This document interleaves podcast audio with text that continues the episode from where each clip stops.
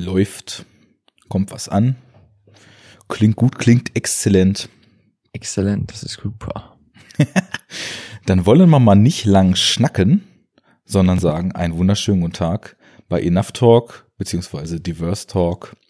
Denn hier sitzt der Arne auf dem Hocker und hat einen Gast auf der anderen Seite des Internets. Wie heißt denn der Gast?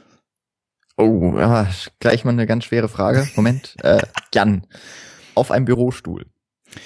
Jan auf einem Bürostuhl. Das heißt, du bist im Endeffekt schon zivilisierter unterwegs, als ich es bin. Nee, ich bin wahrscheinlich einfach mit meinen jungen Jahren schon zu, zu alt, um ohne Rückenlehne irgendwo zu sitzen. Huhuhu, das sagt der, der noch da mitten in den Zwanzigern ist. ja, Jan von der Cinecouch. Schön, dass du mal zu Gast bist. Wir haben gerade schon im Vorgespräch festgestellt, wir planen schon seit Ewigkeiten mal was zusammen zu machen. Bei Enough Talk ist noch nie dazu gekommen. Nun ist es soweit. Ähm, ich sage Hallo und stell du dich doch erstmal vor. Was machst du da mit deiner Cinecouch? Was ist das eigentlich? Mit wem machst du das? Was für Filme magst du? Was für Filme magst du nicht? Und was soll das überhaupt alles hier? äh, ja, äh, natürlich sage ich auch noch mal Hallo. Ähm, sehr schön, dass es jetzt klappt mit dem Diverse Talk. Äh, in der Tat, wir planen schon ziemlich lange mal was gemeinsam aufzunehmen. Immerhin haben wir dich schon mal in der Folge gehabt äh, zu Ich sehe, ich sehe. Und äh, da sieht man dann irgendwie auch gleich vielleicht schon so einen gewissen roten Faden, wann wir uns irgendwie treffen zum Podcasten. ähm, die Cinecouch, der Nils war, glaube ich, schon mal bei dir zu Gast. Der ist ja ein weiterer Kompagnon. Ich glaube, da habt ihr über John Woo gesprochen und genau, Heroic Bloodshed. Genau. Ähm, Ansonsten sind da noch drei weitere, Daniel, Paul und äh, die Michi. Mit denen habe ich mal zusammen studiert in Mainz. Haben wir einen Podcast gegründet. Der läuft jetzt seit, lass mich lügen, vier Jahren. So, mal mehr, mal weniger. In letzter Zeit immer mehr. Also wöchentlich äh, reden wir über einen Film pro Folge. Also ähnliches Konzept, wie das auch andere äh, Kumpanen oder wie wir das heute machen. Und ähm, ja, mal überlegen, was hattest du mich noch alles so für Fragen gestellt?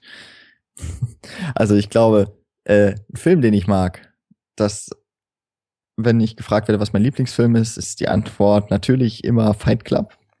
Wenn jetzt die Leute sehen würden, was du siehst, dann äh, sind da hinten so drei Leinwände bespannt mit Motiven aus dem Film. Äh, die zieren mein Zimmer seit einigen, naja, oder meine verschiedenen Zimmer schon seit einigen Jahren. Äh, ansonsten mag ich ziemlich viel französisches Kino, zeitgenössisches deutsches Kino. So Victoria war letztes Jahr ganz schick. Mhm. Ich glaube, da können wir uns schon mal einigen. Auf jeden Fall. Da vertreten wir Haben voll wir. die gleiche Meinung, was den Film betrifft. Genau, ich habe mal eine ganz schlimme Meinung gehört von Tamino in so einem Podcast, bei dem du auch dabei saßt. Wer ist das denn? Das ist doch dieser Typ, der immer die Meisterwerke verkennt und mit dem Knüppel draufhaut und dann Sachen wie The Room oder Samurai Cop oder Miami, Miami Connection stattdessen als Meisterwerk proklamiert, oder? Äh, so, sowas ähnliches habe ich auch mal gehört.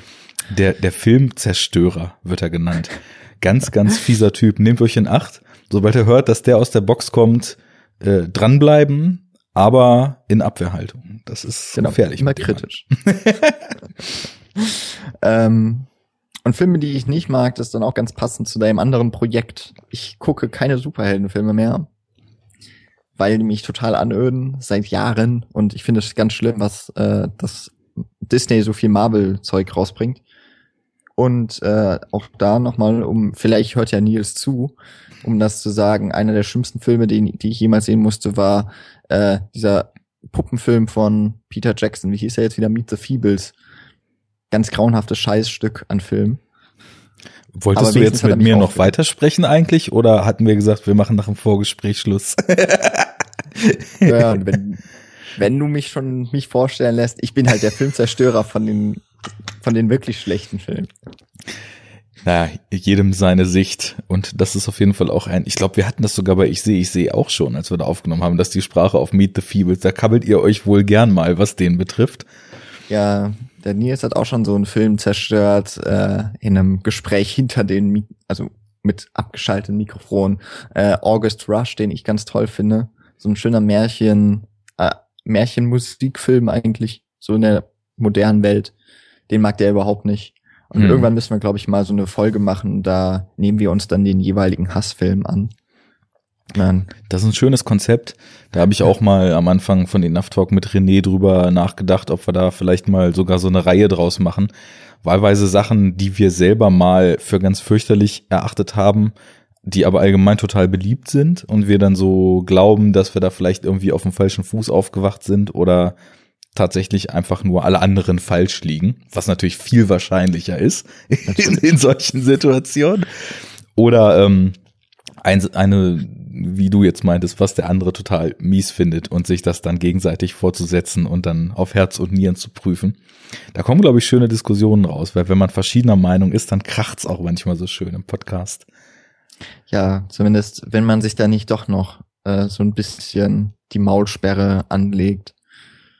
Hatten wir auch schon, dass wir im Vorgespräch sehr viel, sehr viel Ärger im Zwist waren und dann war der Podcast irgendwie total versöhnlich und wir waren ein bisschen überrascht, wie gesittet wir sein können. Mhm. Ja, es geht ja auch alles immer um die Inhalte. Knallhart, faktenorientiert, objektiv. So sind wir. Na, Genau. Bei euch trifft das ja tatsächlich sogar zu. Aber Ja, ja, ja. Hier wird Halbwissen verbreitet. Ja, cool. Ähm, du hast schon so ein bisschen in Richtung gesteuert, weswegen ich mich total freue, dass wir jetzt den Film der heutigen Sendung, den man unter Umständen jetzt ja noch gar nicht kennt, weil ich unsere Folgen ja immer so kryptisch benenne, dass man keine Ahnung hat, was das eigentlich ist. Das ist quasi Podcast-Clickbait, was ich da betreibe. ähm, du hast schon in die Richtung gesteuert, deutsches zeitgenössisches genössisches Kino ist so dein Ding. Und ähm, das freut mich erstmal sehr, weil das ist natürlich eine riesengroße Diskussion, die da dran hängt. Deutscher Film wird ja gerne mal so aus Prinzip gebasht. Und das ist ja, kann ja alles nix, ist ja alles nur langweilig und sieht ja alles nur aus wie auf dem Innenhof zwei Straßen weitergedreht und, und, und, und, und die Vorurteile hören überhaupt nicht auf. Und ich merke so die Tendenz, dass du hast schon Vic- Victoria angesprochen und ich habe jetzt zum Beispiel auch vor ein paar Tagen mit absolut ultimativer Begeisterung der Nachtmar gesehen, der gerade im Kino war. Und ja, bei mir geht, äh, ja, er hebt die Daumen, super Ding. Ich merke, dass also fast die besten Filme, die ich sehe aus den letzten Jahren, dass das fast immer deutsche Filme sind. Natürlich tummelt sich in den besten Listen aus aller Herren Länder was, aber äh, der deutsche Film, wenn man ihn lässt, das ist, glaube ich, eine ganz wichtige Voraussetzung dabei, kann weit mehr als dass die Allgemeinheit so aus dem Stegreif anzuerkennen bereit ist. Und deswegen, ich hatte jetzt, äh, ich war schon relativ scharf auf diesen Film, um den es heute geht, und zwar Die dunkle Seite des Mondes. Ähm, der lief vor einer Weile. Ich habe mich da gar nicht so richtig groß drum gekümmert, was genau da nun passiert. Ich hatte nur so ein paar Ausschnitte gesehen und das sah alles so, ja, irgendwie spannend, äh, visuell auch interessant aus und das, was ich von der Story aufgeschnappt hatte, ging auch so in die richtige Richtung. Ähm, ich hatte so ein bisschen die Hoffnung, dass es vielleicht sogar so ein bisschen Genre-Kino ist. Da können wir nachher vielleicht mal drüber reden, ob es das denn ist oder was der Film eigentlich ist, weil so einfach klassifizieren lässt er sich, glaube ich, gar nicht. Ja, und dann freue ich mich, dass du jetzt auch Bock hattest, den zu sehen. Und ähm, frage dich jetzt erstmal, war das einfach so was, was bei dir unterm Radar lief, oder hast du den auch in gewisser Weise auf dem Schirm, den Film, und äh, hast dich gefreut, den jetzt mal zu gucken? Ähm, ich erinnere mich daran, dass ich, als ich das dritte Mal Star Wars geguckt habe, äh, war ich dann in einem Kino, in dem die Vorschau lief zu Die dunkle Seite des Mondes. Da habe ich so gedacht, auch ganz cool. Sieht düster aus, sieht ein bisschen thrillerhaft aus, ne? So diese Spannungsmomente drin und hat zwei sehr coole Darsteller ähm, in den Hauptrollen. Moritz Bleibtreu, Jürgen Prochnow. Ähm, was ja für auch äh, so fürs deutsche Kino, das sind ja mit die größten Stars, haben wir eben im Vorgespräch auch schon mal so kurz besprochen, oder zumindest die, die man so kennt und die auch mal ernstere oder bisschen andere Rollen auch mal spielen und eben nicht Till Schweiger, Martin Schweighöfer und so, bei denen man ziemlich genau weiß, wie der Film aussieht danach. Ähm, und dann habe ich ihn leider trotzdem verpasst im Kino. Dann habe ich ihn auf der Berlinale verpasst, in dieser Reihe, in der die ganzen Nominierten für die Lola, also für den Deutschen Filmpreis, laufen.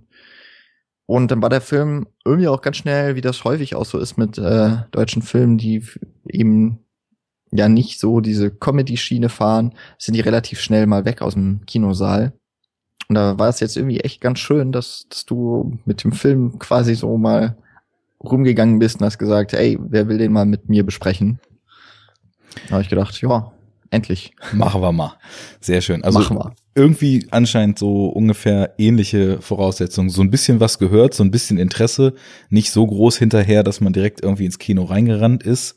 Und ähm, ja, nun ist er da. Nun kommt er irgendwie fürs Heimkino raus, beziehungsweise ist das letzte Woche Freitag. Und jetzt wollen wir ihn mal auf Herz und Nieren prüfen. Ich musste so ein bisschen grinsen, weil vielleicht ist das auch ja eine etwas äh, verzogene Wahrnehmung, die ich von dem Ganzen hatte. Aber Jürgen Prochnow war ja irgendwie früh einer der Darsteller aus Deutschland, die dann tatsächlich auch mal international so ein bisschen bekannt waren. Und ja, mehr, ich habe irgendwann mal jemanden sagen hören, äh, wenn irgendwo der Evil Deutsche gebraucht wurde, dann wurde er halt in 80ern dafür genommen.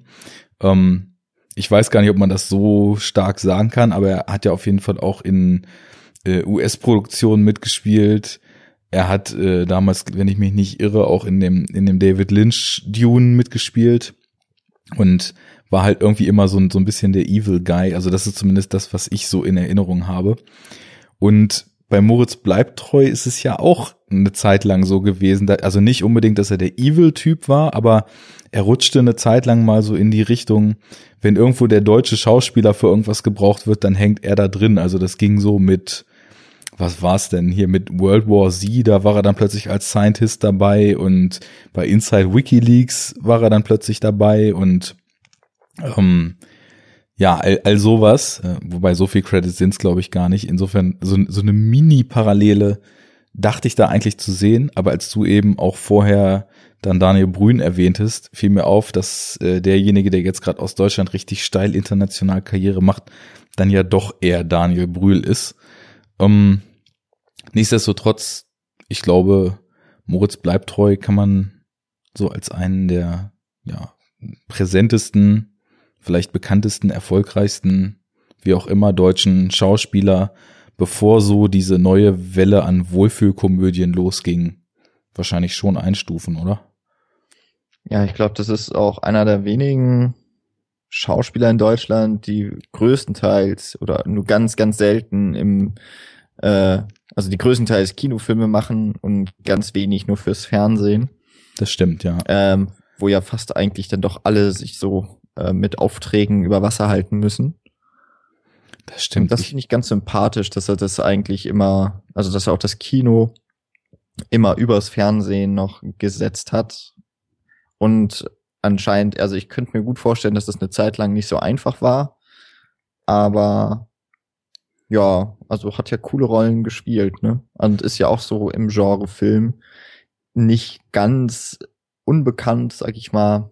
Also Lola Rent war ja schon so, kann man zumindest auch noch mit so als Thriller irgendwie, denke ich mal, bezeichnen.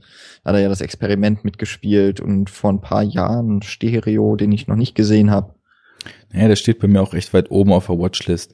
Chico hat er auch mitgespielt, war ja auch so ein Gangster-Thriller. Und ich sehe gerade bei Speed Racer, der Wachowskis war auch dabei. ja, wunderbar. Ach, ich weiß nicht, die, die Wachowskis sind auch so eine Sache. Ich, irgendwie schätze ich das aber extrem, was sie versuchen, aber es gefällt mir fast nie, was dabei rumkommt. Und ich weiß, aber seit ich jetzt Sense8 gesehen habe, will ich, glaube ich, allem, was bis jetzt von denen so an mir vorbeilief, im ersten Versuch noch mal eine Chance geben. Denn die Serie hat mich extrem versöhnt mit den beiden. Ja, kannst ja einen Anfang mit Speed Racer machen. Ja, ja, das hatte ich auch vor. Also Jupiter äh, Ascending hieß er, ne? Der war mhm. mir dann doch noch zu präsent und zu, also das Wirre dieses Films doch noch zu sehr auf dem Schirm, als dass ich dem schon eine zweite Chance geben wollen würde. Aber Speed Racer ist, glaube ich, dann eine gute Sache. Aber das tut ja jetzt eigentlich gar nichts zur Sache, auch wenn wir hier bei Enough Talk sind und hier alles, was mit Film, Medien oder Bullshit zu tun hat, etwas zur Sache tut. Ähm, ja, das sind die beiden Hauptdarsteller. Wir haben auch noch ähm, relativ präsent Nora von Waldstetten, wo wahrscheinlich jetzt auch Leute, die sich mit deutschsprachigem, sage ich mal, Kino und Fernsehen nicht unbedingt so stark beschäftigen, äh, erstmal die Nase rümpfen und sagen, hä, wer ist das denn? Aber ich finde, die hat ein sehr markantes, markantes Gesicht und ich glaube, wenn man die mal gesehen hat, ähm, dann wird man die auch nicht so schnell vergessen. Die hat ja auch mal einen Max Ophüls Preis bekommen als äh, Nachwuchsschauspielerin vor sechs Jahren und war in so, ja, auch schon so ein äh, genremäßig angehauchtes Ding, Schwerkraft damals mit Jürgen Vogel, von dem Regisseur, glaube ich, der auch Stereo dann gemacht hat, oder? Ja, genau. Ähm, ja. Dort dabei. Sehr guter Film, falls du Schwerkraft noch nicht gesehen hast. Den habe ich gesehen und ich kann mich aber nicht mehr so recht erinnern. Also ich, ich fand ihn gut, aber nicht überragend, glaube ich. Das ist aber auch schon Jahre her, dass ich den gesehen habe. Muss man wieder auffrischen.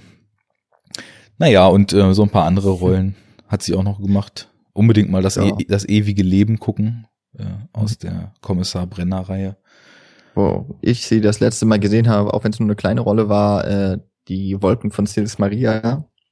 Ja. Ähm, waren, das ist ein sehr cooler Film, äh, für den hat, glaube ich, Kristen Stewart äh, bei in, hier bei den Césars, also den französischen Oscars, einen César eben gewonnen als bester Nebendarstellerin, glaube ich, seit Jahren, dass das mal eine Nicht-Französin gewonnen hat. Mhm. Äh, von Olivier Assayas, sehr cooler Film auf jeden Fall, so über Schauspiel, Attitüden, mhm. äh, Attitüden von äh, der Juliette Binoche dann in der Hauptrolle. Mhm. Und äh, die Nora von Waldstätten spielt da so eine kleine Rolle nur. Ich glaube, so ein aufstrebender Star oder so vielleicht ein bisschen vorausschauend, was sie noch erwarten könnte. Mal schauen. Würde mich freuen, weil ich finde, die hat eine markante Ausstrahlung und kann schon was. Ja, lass uns vielleicht mal so in weiser Voraussicht, dass das nicht unbedingt die Art von Film ist, die hundertprozentig jeder gesehen hat, falls er die Sendung hört. Vielleicht einfach einmal kurz durchstiefeln, worum es eigentlich geht. Ähm, vielleicht noch so ein bisschen freier und uns dann mal in den Inhalt schmeißen, hm. kann ich dir das als Gast, diese ehrenvolle Aufgabe übertragen? Ja, noch, da ich das ja noch vielleicht da ich das ja sonst auch immer. Achso, ja, wenn beide reden wollen, ne? Noch vielleicht ja. ohne Spoiler irgendwie erstmal so grob anreißen, worum es geht und dann können wir ja ein bisschen um den heißen Brei rumtanzen und dann in die Vollen gehen. Ja, ähm, da ich ja sonst auch immer die Gäste äh, zwinge, dass wir den Inhalt zusammenfassen, ist das ja nur fair, dass mir das dann auch mal wieder fährt. Ähm, also der Film, die dunkle, dunkle Seite des Mondes, spielt hauptsächlich in Frankfurt und Umland, also auch ein bisschen äh, schon mal besonderer für einen deutschen Film, die ja sonst häufig in Berlin spielen.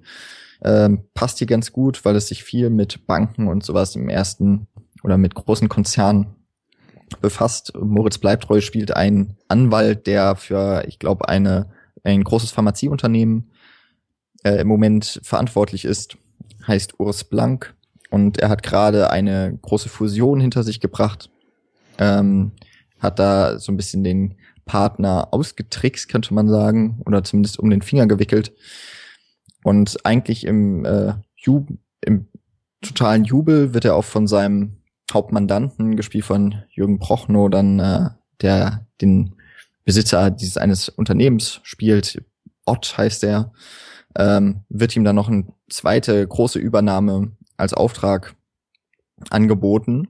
Also äh, beruflich läuft super beim beim Urs. Dann kommt aber der Chef der dieser anderen Firma, die schon übernommen wurde und bringt sich vor den Augen von Moritz Bleibtreus Figur um was ihn dann zum Nachdenken äh, bewegt. Und er gerät dann mehr oder weniger durch Zufall in so eine Gruppe von Aussteigern, so alt 68er mäßig und lernt dort Lucille kennen. Die ist von Nora von Waldstätten gespielt. Und die bringt eigentlich sein Leben damit durcheinander, dass sie ihn mitnimmt auf so eine, ja, auf so eine Drogenparty, bei dem er ein, oder bei dem es so ein Pilzcocktail gibt und nach dieser Nacht ist er nicht mehr ganz der gleiche, sondern so eine gewisse Aggression, ähm, die immer wieder hochkocht bei ihm und äh, ihn wirklich ja willenlos eigentlich dann teilweise Gewalt ausarten lässt. Ähm, ja, lässt ihn dann so ein bisschen äh, noch einmal sein Leben weiter überdenken. Und äh, dann ist im Grunde so die Frage, kann er seinen normalen Job noch weitergehen, äh, weiter äh, machen? Äh, und wie kommt er von diesem Aggression wieder runter? Und dann hat aber auch noch dieser Ott äh, so seine gewissen Verstrickungen mit dem Urs Blank schon eingefädelt. Ja, und dann geht es eigentlich erst so richtig die Story los. Und das ist aber auch vielleicht dann auch etwas, was den geneigten Zuschauer noch interessieren könnte und deswegen mal so ein bisschen im Dunkeln gehalten wird. Genau. Auf der jetzt. dunklen Seite des Plots verlassen wir das erstmal. ja, genau. Ähm, ja, wunderbar. Kann man sich auf jeden Fall äh, jetzt schon mal einen guten Eindruck machen, worum es da so geht. Ähm, ich glaube, wir könnten vielleicht ganz allgemein tatsächlich mal mit der Frage einsteigen, was ist denn der Film eigentlich genau? Also ich bin kein Fan davon, immer einfach nur eindeutig so ein Label drauf flanschen zu, zu wollen, aber ähm, du hast schon gesagt, so die Bilder im Trailer, das wirkte schon alles von der Ästhetik so ein bisschen Thriller-mäßig. Und da gehe ich auch voll mit. Und ich finde auch, dass diese Stilmittel relativ bedacht gewählt sind und schon ganz gut für das stehen, was, glaube ich, da auch im Subtext später so mitschwingt. Da kommen wir dann aber auch nachher zu. Es ist aber natürlich auch nicht zu leugnen, dass da ein unheimlich starker Drama-Aspekt, was so, glaube ich, so psychologisches Drama betrifft, drinsteckt. Wie würdest du den Film denn so primär äh, kategorisieren oder was, was ziehst du an Eindrücken und an, an äh, Komponenten so primär daraus?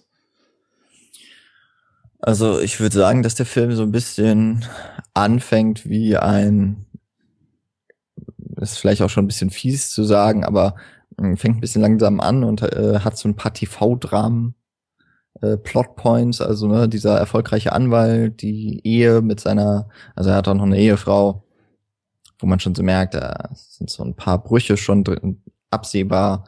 Und dann noch diese Aussteigerin, der zusammenkommt. Also hat man natürlich auch, wie das häufig eben der Fall ist, noch eine Liebesgeschichte mit drin, eine Romanze. Oder ein Liebesdreieck in dem Fall. Dann nimmt aber nach und nach immer mehr der Thriller-Aspekt. Also nimmt er die Handlung mehr ein und auch habe ich so das Gefühl gehabt, zumindest, dass die Schnitte und so weiter ähm, bedachter oder anders akzentuiert gesetzt werden. Und dass der Film immer mehr von den Dramen-Aspekten ab, abrückt und äh, wirklich so die Spannung äh, aufbauen möchte und eben dann auch als Thriller, finde ich, sehr gut funktioniert. Also hauptsächlich eigentlich ein Thriller mit Liebesdramen äh, ja, ähm, ich glaube, da gehe ich größtenteils mit. Allerdings ist dieses, diese Komponente und dieser Aspekt, der so nach der eigenen Identität fragt oder ja, wie der Film schon sagt, die dunkle Seite des Mondes, du hast ja schon schön beschrieben, er verfällt dann in Gewaltausbrüche und es gibt irgendwie einen schönen Schlüsselsatz, finde ich, so im Laufe des Films. Er ist halt mit, wie hieß denn eigentlich ihr Rollenname von der, von der Aussteigerin, äh, die er da im Wald getroffen hat, Lu Lucille, ne? Er ist mhm. dann äh, er wendet sich dann an sie, weil sie halt auch Erfahrung hat mit diesen Pilzen und meint, ich komme nicht klar, ich bin total fettig, ich bin aggressiv, ich mache Sachen, die ich nicht will, ich bin irgendwie hängen geblieben oder so, hilf mir mal, lass uns irgendwie das versuchen, wieder auf die Reihe zu kriegen. Und dann sagt sie zu ihm, die Pilze fördern doch nichts zutage, was nicht sowieso schon da war. Und ich glaube, ich habe das auch sehr, sehr stark oder den ganzen Film sehr, sehr stark die Thriller-Aspekte funktionieren, da gebe ich dir recht. Und er entwickelt auch eine nicht so aufdringliche, aber doch so schön dauerhafte Spannung so in der zweiten Hälfte. Also das, da war ich schon gut dabei. Ähm, aber ich glaube, er funktioniert insgesamt auch total stark mit ihm als Sinnbild für diese ganze total entmenschlichte Wirtschaftswelt, für die er auch so steht. Und ich glaube, dieser ganze Kampf, den er so ausfechtet, und das war das, was ich mit so psychologischem Drama vorhin kurz angesprochen hatte, geht auch in die Richtung, dass der Teil von ihm, der für diese, und deswegen hatte ich die visuellen Kontraste vorhin auch schon mal kurz angesprochen, der für diese Beton- und Glaswelt, die halt im Film auch total schön mit so äh, farbreduzierten Graufiltern dargestellt ist, total entmenschlicht und kühl. Der Teil Businesswelt, gefühlslos, kalt, ähm, das ist das, wo er als Anwalt halt total drin steckte und der Wald halt eben als jetzt nicht unbedingt sehr subtile Parabel so für den menschlicheren Weg oder den gefühlvolleren Weg, den lebendigeren Weg. Und ich glaube, diese Seiten bekriegen sich in ihm, nachdem die Pilze das so oder ihm plötzlich so eine Tür aufgemacht haben und diese dunkle Seite von ihm so rausschwappt und das andere so zu übermannen droht. Und der Konflikt und das abstrahiert so auf die gesamte Wirtschaft, Gesellschaft, habe ich auch als tragenden Teil empfunden. Ich bin mir noch nicht ganz sicher, ob ich das wirklich gut oder wirklich clever oder tiefgreifend genug umgesetzt fand, aber ähm, war das, waren das auch Themen, über die du dir auch da Gedanken gemacht hast, so in der Rezeption? Wofür so sein Wandel steht und ob das vielleicht so auf so eine wirtschafts-, gesellschaftskritische Ebene auch ganz gut zu hieven geht? Ähm, nee, da hast du mich jetzt tatsächlich gerade mehr zum Denken angeregt nochmal. Aber es passt irgendwie ganz gut. Äh, würde mir auch so eine bessere Lesart mittlerweile des Films anbieten, äh, mit auch vielleicht dem dem äh, der Wahl der Orte, ja. dass eben von der Stadt in den Wald geht und dann ist es ja so ein Hin und Zurück im Verlauf des Films und äh, endet ja auch noch mal im Wald, hat dann auf jeden Fall noch mal eine größere Symbolhaftigkeit, ist vielleicht dann ja, kann man tatsächlich überlegen, ob das genug ausgearbeitet wird. Äh, ich weiß jetzt noch nicht, ob wir schon in das Territorium gehen wollen, äh, dass man den Film vielleicht besser gesehen haben sollte, um über so gewisse Deutungsansätze zu sprechen. Aber ähm, das hat mich jetzt zumindest doch noch mal ein bisschen zum Denken angeregt, was du gerade gesagt hast. Und das finde ich auch ganz interessant, dass der Wald äh, in dem Film ja doch tatsächlich eher für das Menschliche steht, weil so in den letzten Filmen, die ich gesehen habe, äh, mir ist jetzt ganz präsent gerade noch mal The Witch, steht ja das, ähm, steht der Wald ja eher wieder für das, man könnte schon sagen, das Natürliche, aber auch das gefährlich un, ähm, noch nicht ähm, so gesittete oder ja noch äh, archaische, genau, also weniger zivilisierte, auch, ne? Genau um das Triebhafte. Ja. Und ähm, das, was eben eigentlich dann auch wieder so die menschliche Zivilisation bedroht. Und hier ist es vielleicht tatsächlich doch eher die Stadt mit ihrem grauen Beton und Glasfacetten und Wänden und die Menschen, die sich irgendwie dahinter ähm, zu verstecken oder die da voll mit ein oder voll in ihrem Raum sich auflösen mhm. und äh, dann eben der Wald, der einen positiven Gegenpol mal wieder setzt. Das wäre tatsächlich auch, glaube ich, was sehr Deutsches wieder, dass der Wald so eine das ist Sehr die Frage. Ich, ich, mir fällt nämlich gerade so auf, was du sagst, das ist total richtig. Der Wald, also es wurde häufig Zivilisation als das Geordnete, das, wo Menschen in klaren Bahnen funktionieren, wo alles sicher ist, wo man quasi seine vier Wände um sich rum hat, äh, wurden Städte gezeigt und der Wald als das Gegenstück, da wo man sich wieder in Gefahr begibt, wo man schutzlos ist und so weiter und das vielleicht auch all diese animalischen Urinstinkte hervorbringt, die ursprünglich im Menschen jetzt so durch Zivilisation abgedämpft, ausgemerzt oder wie auch immer sind. Ich habe aber fast das Gefühl, dass momentan vielleicht so eine kleine Gegenbewegung dazu entsteht, denn ich musste gerade an The Lobster denken. Und in dem ist es ja auch so, dass die Stadt im Endeffekt ein Sinnbild für diese total aus dem Ruder gelaufene Gesellschaft ist. Und vielleicht ist es ja so, wir haben ja überall gerade so das Gefühl, dass äh, weiß ich nicht, die, die Zivilisation schon so ein bisschen mit Hyperkapitalismus etc. Vielleicht sehe ich das auch nur überall so mit meiner linken Denke, aber keine Ahnung, dass, dass das Leben so ein bisschen aus dem Ruder läuft und dass es so komplex wird, dass man es überhaupt gar nicht mehr greifen kann und dass äh, emotionale Sicht auf Dinge total unter den Tisch fällt, weil alles nur noch irgendwo überschleunigt ist, in Zahlen ausgedrückt wird und auch entemotionalisiert wird in The Lobster ist es ja auch so. Da ist der Wald der Rückzugsort, wo die Menschen sich hinziehen, um wieder Mensch sein zu können. Und hast du The Lobster gesehen? Nee, aber so. ich höre dir trotzdem okay. sehr und, ähm, und die Stadt ist also im Endeffekt dann ja der Punkt, wo diese Dystopie oder äh, absurde, groteske, wie auch immer man es nennen will, dass man halt gezwungen ist, in einer Beziehung zu leben und so weiter, was Jorgos Lantimos sich da ja ausgedacht hat, um eben auch wieder bestimmte Aspekte des menschlichen Miteinanders momentan so zu kritisieren. Und das ist eben in der Stadt so, dass du da total den Regeln unterworfen bist, dass du nicht Mensch sein kannst, aus dir selbst heraus, sondern so funktionieren musst, wie das Leben funktioniert. Und ich fand das jetzt hier so bei der dunklen Seite des Mondes auch ähnlich. Ähm, die Eröffnung ist halt schon total schön. Du hast erstmal so ein paar HD Slow-Motion-Shots im Wald mit schönen Tiefenschärfe, wo auch das erste Mal dieser Wolf schon ins Spiel kommt, über den wir nachher auch noch sprechen müssen. Ähm, bist erstmal, und da sind auch andere Farbfilter dann drüber, als wenn in der Stadt gefilmt wird, weil die ist wirklich total wie in so einem absoluten Endzeit-Dystopie-Film farbentsättigt, finde ich, so dieses Frankfurt, was man da sieht. Und ähm, dann blenden wir ja über und kriegen das erste Mal Urs zu sehen und er wird halt ganz schön so passiv charakterisiert. Man sieht, wie er, ich weiß gar nicht, ob das überhaupt noch sein Penthouse ist oder ob er in seiner Firma schon schläft und morgens auf dem Laufband trainiert und äh, quasi in der Firma wohnt, weil er nur arbeitet und diese Fusion voranbringen muss. Und alles ist grau und kühl und kalt und ähm, ja, da hat man so das Gefühl, das, was eigentlich auch das Leben lebenswert macht, das gibt's bei ihm gar nicht mehr, weil er in diesem Business-Umfeld und ähm, diesem ganzen Lifestyle, für den die Stadt auch steht, so gefangen ist, dass so die menschlichen Komponenten aus ihm rausgestrichen sind und er ist nur so eine Maschine, die halt rational, kühl, emotionslos Entscheidungen trifft, zeigt sich bei diesem Deal dann ja auch noch.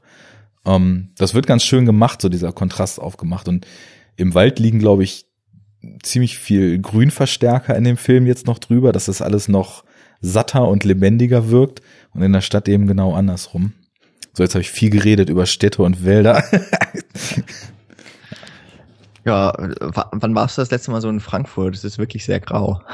nee, äh, es, als als äh, Student in Frankfurt müsste ich ja wahrscheinlich auch was Nettes über die Stadt zu sagen haben. Es gibt auch grüne Orte da, aber ähm, aber es ist irgendwie es ist ja irgendwie dann doch so auch eine der Städte, deswegen habe ich vorhin mal ganz kurz so gesagt, so Banken ähm, Umfeld, obwohl der Film damit eigentlich gar nicht hantiert, äh, habe ich nur so auch im ersten Moment gedacht, weil irgendwie das, ich glaube, es ist ein Penthouse, da steht er auf dem Laufband und er ist irgendwo auch im 20., 30. Stock oder so und hat den Blick auf die Frankfurter Skyline, mhm. also eben auf die großen Bankengebäude, die ja auch so sinnbildlich eben einfach für den Kapitalismus in auch Europa natürlich stehen. Und was ja schon etwas ist, was so die letzten Jahre immer wieder auch ähm, einfach Nachrichten und eigentlich auch die Gesellschaft so mit beherrscht. Was passiert halt, ich meine jetzt ja immer noch so EU und sowas.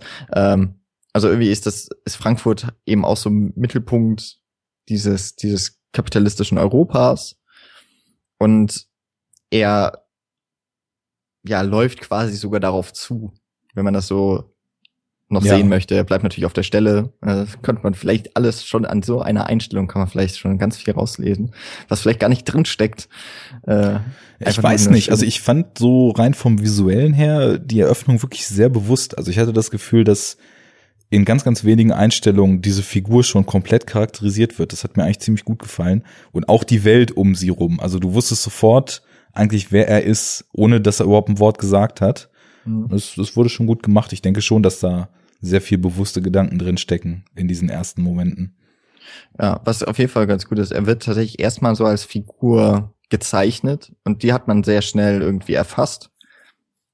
Und erst ab diesem Moment, wo, wo dieses Umdenken stattfindet, also nachdem sich der äh, eine Firmenbesitzer, der seine Firma jetzt verloren hat, im Grunde ja umbringt vor seinen Augen, da entwickeln sich sehr viel mehr Facetten auch aus Moritz Bleibtreus Spiel und eben auch seiner Figur, die dann eigentlich auch zu einem Charakter, würde ich sagen, wächst, äh, heraus. Und das bestimmt dann ja auch sehr stark die Handlung so des Films, weil es dann tatsächlich, wie du ja auch gesagt hast, so psychologisches Drama, ähm, vielleicht sogar ein Charakterdrama wird mit Thriller-Elementen. Vielleicht kommen wir, kommen wir ja auch so im Laufe des Gesprächs immer detaillierter darauf, wie wir den Film vielleicht dann doch eingrenzen können, um so ein um so einen schönen Marketing-Genrebegriff dann noch rauszubekommen.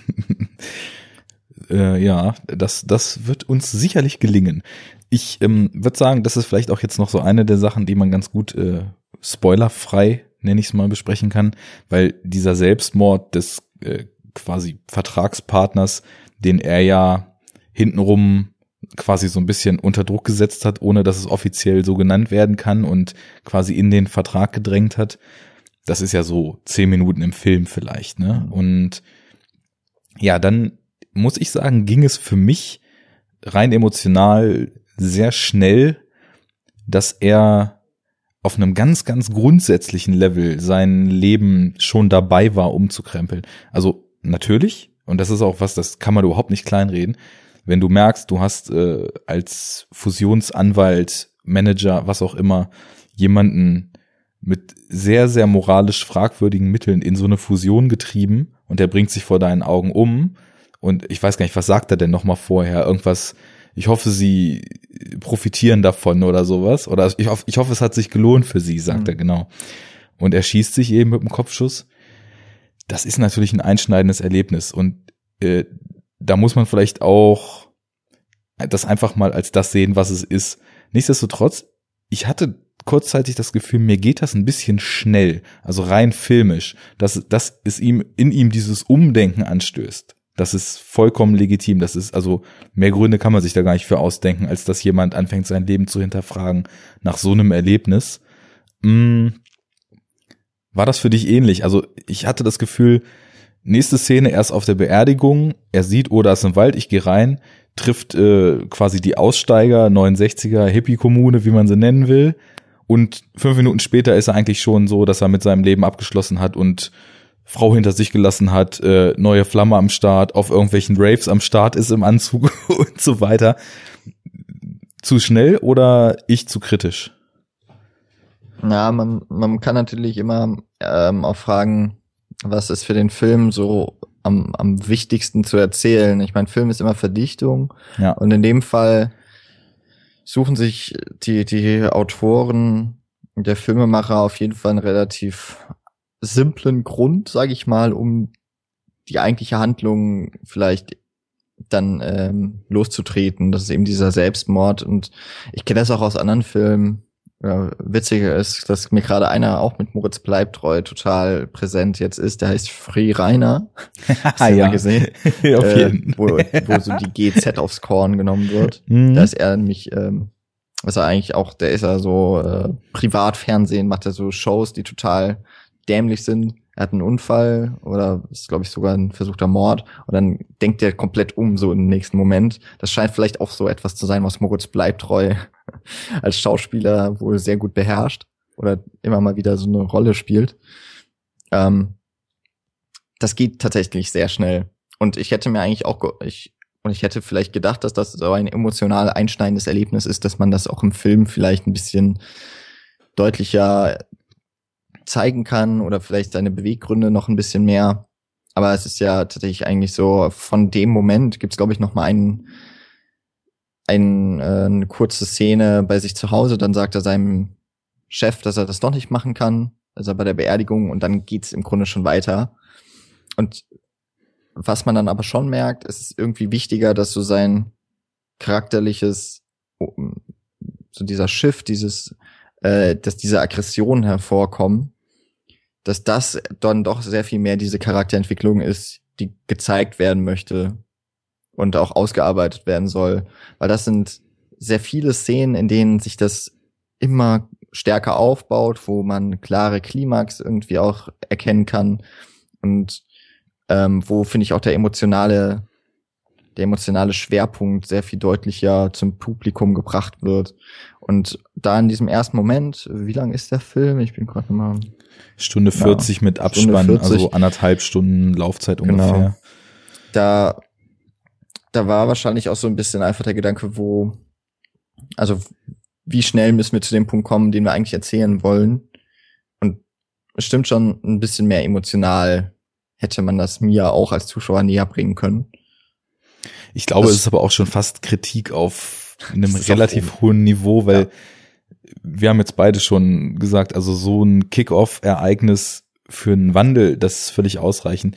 Ich glaube, bei mir war es tatsächlich nur so, dass zwei, drei Einstellungen, vielleicht ein bisschen längere Einstellungen, wo er einfach, wo man sieht, dass es in ihm arbeitet, bevor er die ersten Maßnahmen daraus zieht.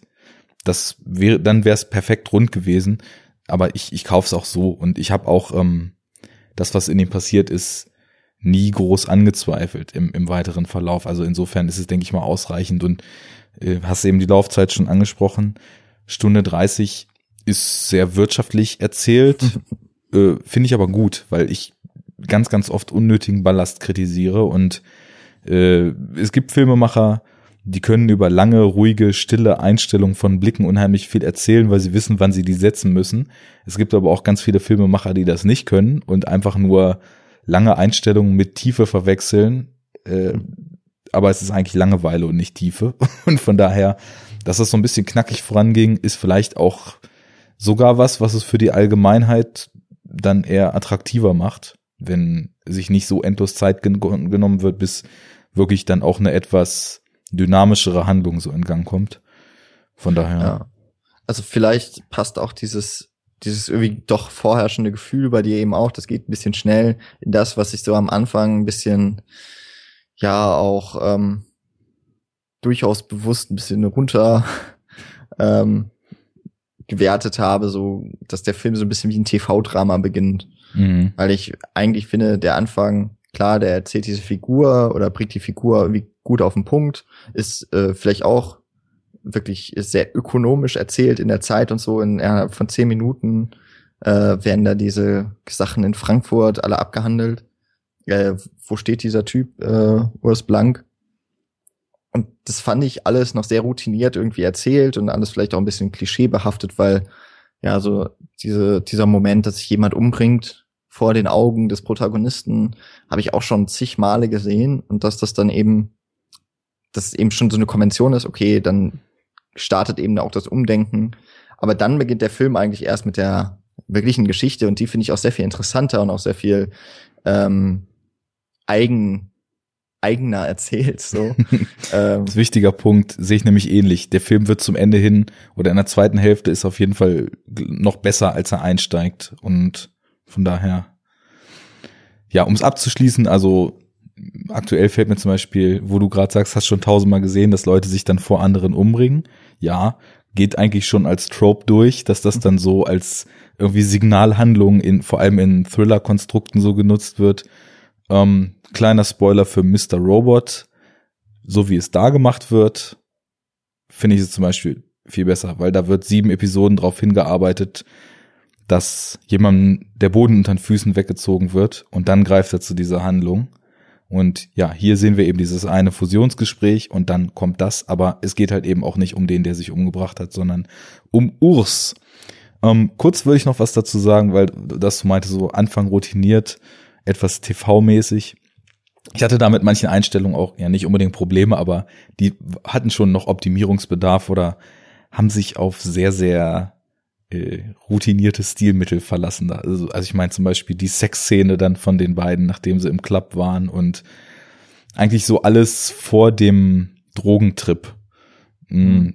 war so okay und dann zog er langsam richtig an.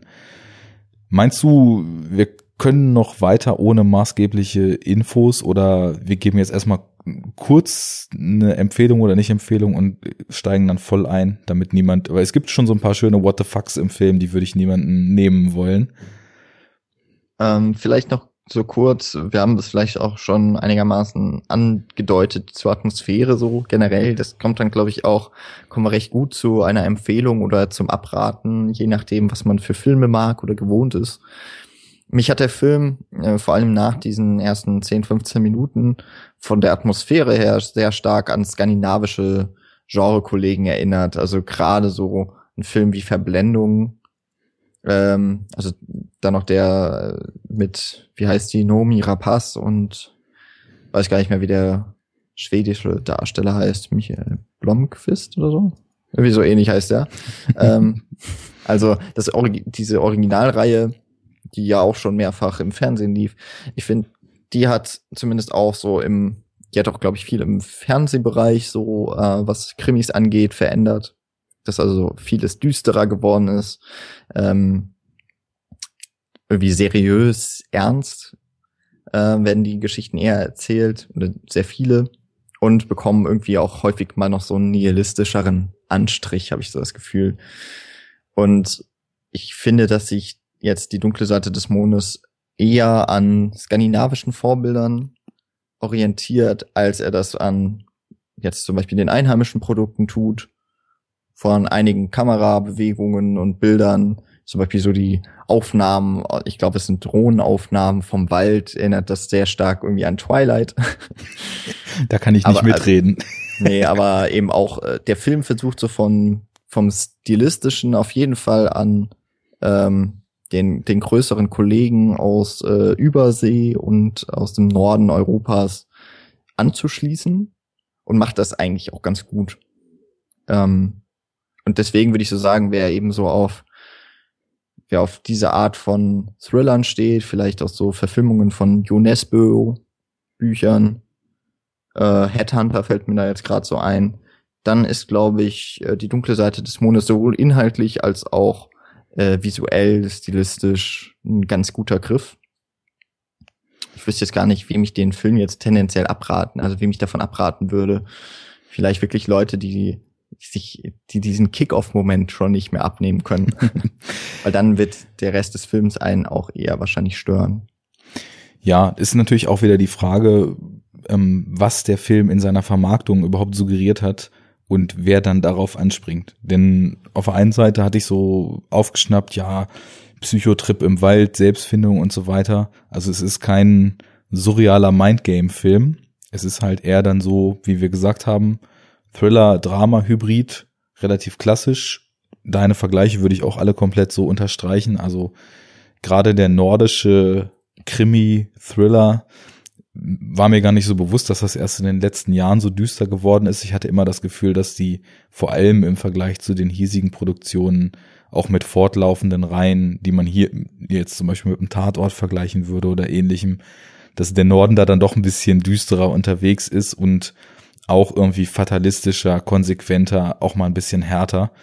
Und ja, da die stilistische Ähnlichkeit sehe ich da auch ich glaube, man darf halt nicht erwarten, einen Thriller nach US-Vorbild äh, zu erwarten, weil ich meine, da würde dann auch sowas wie diese ganzen neueren Liam Neeson Vehikel oder so drunter fallen und die haben halt auch immer noch deftige Actionspitzen und die gibt's hier in dem Sinne nicht. Also es läuft alles eher auf so einer psychologischeren, zwischenmenschlichen Ebene ab, ohne dass es jetzt mal groß knallt zwischendurch. Also wer sagt, ein Film ohne Action ist für mich kein Film, dem würde ich, glaube ich, von dem Film tatsächlich abraten. Ansonsten äh, würde ich, glaube ich, auch, ich will jetzt nicht sagen, dass es äh, ein Meisterwerk ist oder dass es äh, jetzt so einer der, der besten Filme des Jahres für mich wird, aber ich fand ihn auf jeden Fall gut und würde dementsprechend auch einfach so sagen, pusht mal den deutschen Film ein bisschen, schaut mal rein, weil das ist vielleicht einer, der auch für Leute, die eher so ausländische Filme so die üblichen Verdächtigen gewöhnt sind, stilistisch vielleicht einen ganz schönen Einstieg bildet, sich, wenn man mit dem deutschen Film nicht so firm ist, mal auf was Einheimisches einzulassen. Von daher sollte man mal reingucken. Kann man eigentlich nicht viel verkehrt machen. Push den deutschen Film finde ich ganz gut, weil ja. gerade so, dass eben Leute wie Moritz Bleibtreu und Jürgen Prochnow äh, bei so einem Film mitmachen, der eben so über das, was das deutsche Kino so für die breite Masse irgendwie auszeichnet, ähm, dass da solche, dass da so ein Star-Vehikel mitgeliefert wird, glaube ich, das ist, das trifft's dann auch ganz gut. Also da will man eben auch mal andere Facetten zeigen und eben sich nicht darauf verlassen, dass ein David Fincher das Ganze noch ein bisschen düsterer erzählen würde wahrscheinlich. Aber ich finde auch so in die Richtung geht so ein bisschen. Aber eben nicht, also ne, der Vergleich ist jetzt natürlich äh, auch ein bisschen unfair. Also wenn jetzt jemand den neuen David Fincher erwartet, dann ist das natürlich auch, äh, dann glaube ich, äh, tut man dem Film sehr unrecht. Aber so von der Stimmung her, glaube ich, kann man den einigermaßen in so eine Richtung einordnen. Ich glaube, dann hat man doch so eine vage Vorstellung, oder? Denke auch. Alles klar. Dann ab jetzt einmal die Sirene. Ähm, Jetzt wird der Plot verraten und verschiedene Aktionen, die Urs so ungewollt vornimmt. Ich glaube, um vielleicht mal einzusteigen, der Film ist echt schwierig für Menschen mit Haustieren, oder? Bist du ein Katzenfreund? nee, äh, ich finde Katzen immer so ein bisschen arrogant. So in dem Moment hat jetzt Enough Talk die Hälfte der Hörerschaft verloren. Ähm, und einen Co-Host. ja, ich, also Katzen sind mir gleichgültig mit Tendenz nach unten, weil ich gegen sie allergisch bin. Deswegen. Ah. Also ich, ich glaube, dem Urs geht's ähnlich. Hm, der ist auf eine andere Art und Weise allergisch. Die hat mich ja. genervt. Und dann habe ich ihren Hals umgedreht. ja, und sie hat das Frühstück auch noch gegessen. Also ja, ist schon, ist schon äh, also mir sind Katzen auch in aller Regel eher suspekt, deswegen habe ich da jetzt nicht so ganz diesen emotionalen, ähm, diese emotionale Schwere wahrscheinlich dieser Szene ganz erfassen können. Wenn es jetzt ein Hund gewesen wäre, wäre ich voll mitgegangen. Ja, dann muss er später dann auch schließlich nochmal leiden, das stimmt. oder? Ja, wobei das ist ja der böse Hund. Ne? Die Katze kann ja eigentlich nichts dafür, hat man so das Gefühl. Ja, aber was kann denn der Hund dafür, wenn er trainiert wird, ein Jagdhund zu sein und zur Beute geschickt wird? Ja, aber ne, hat halt ein böses Herrchen, deswegen. Also ist eigentlich das schon das, das Schlimme.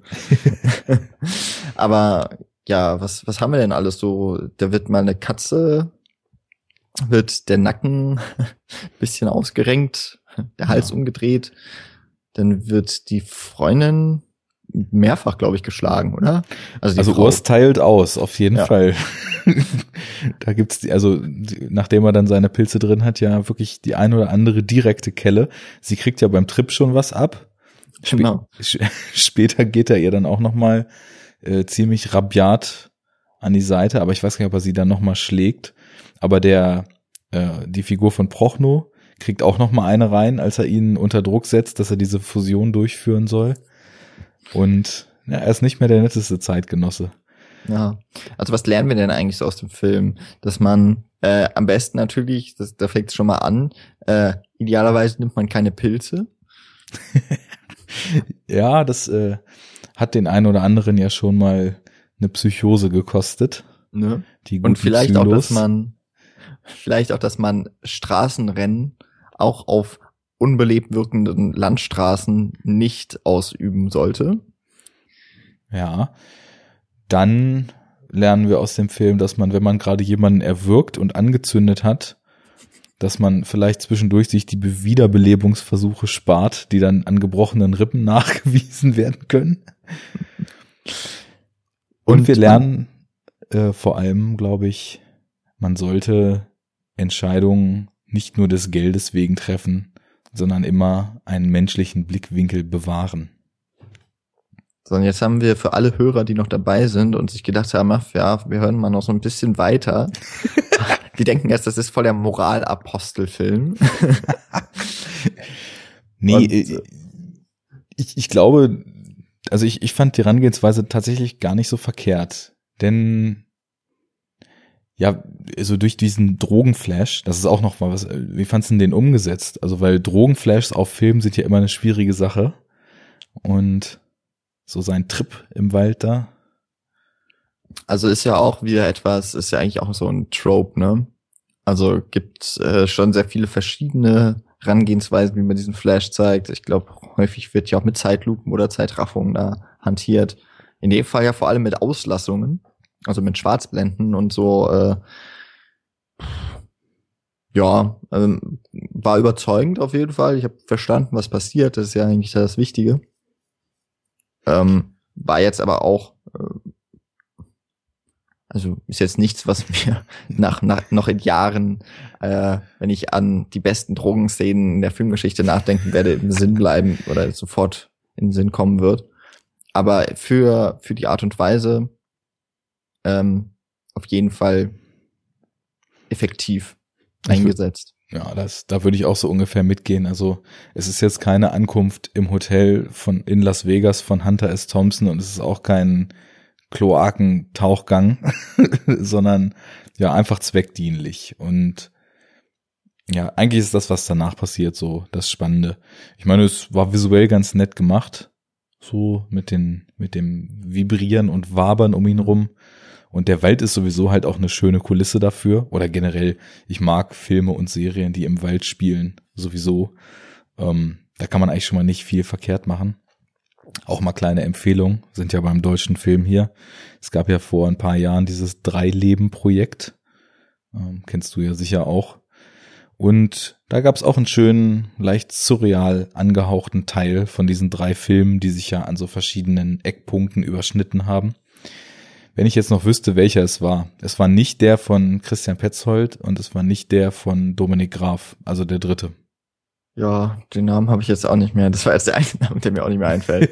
ja, aber auch äh, schöner, nebliger im Waldfilm. Ja, ähm,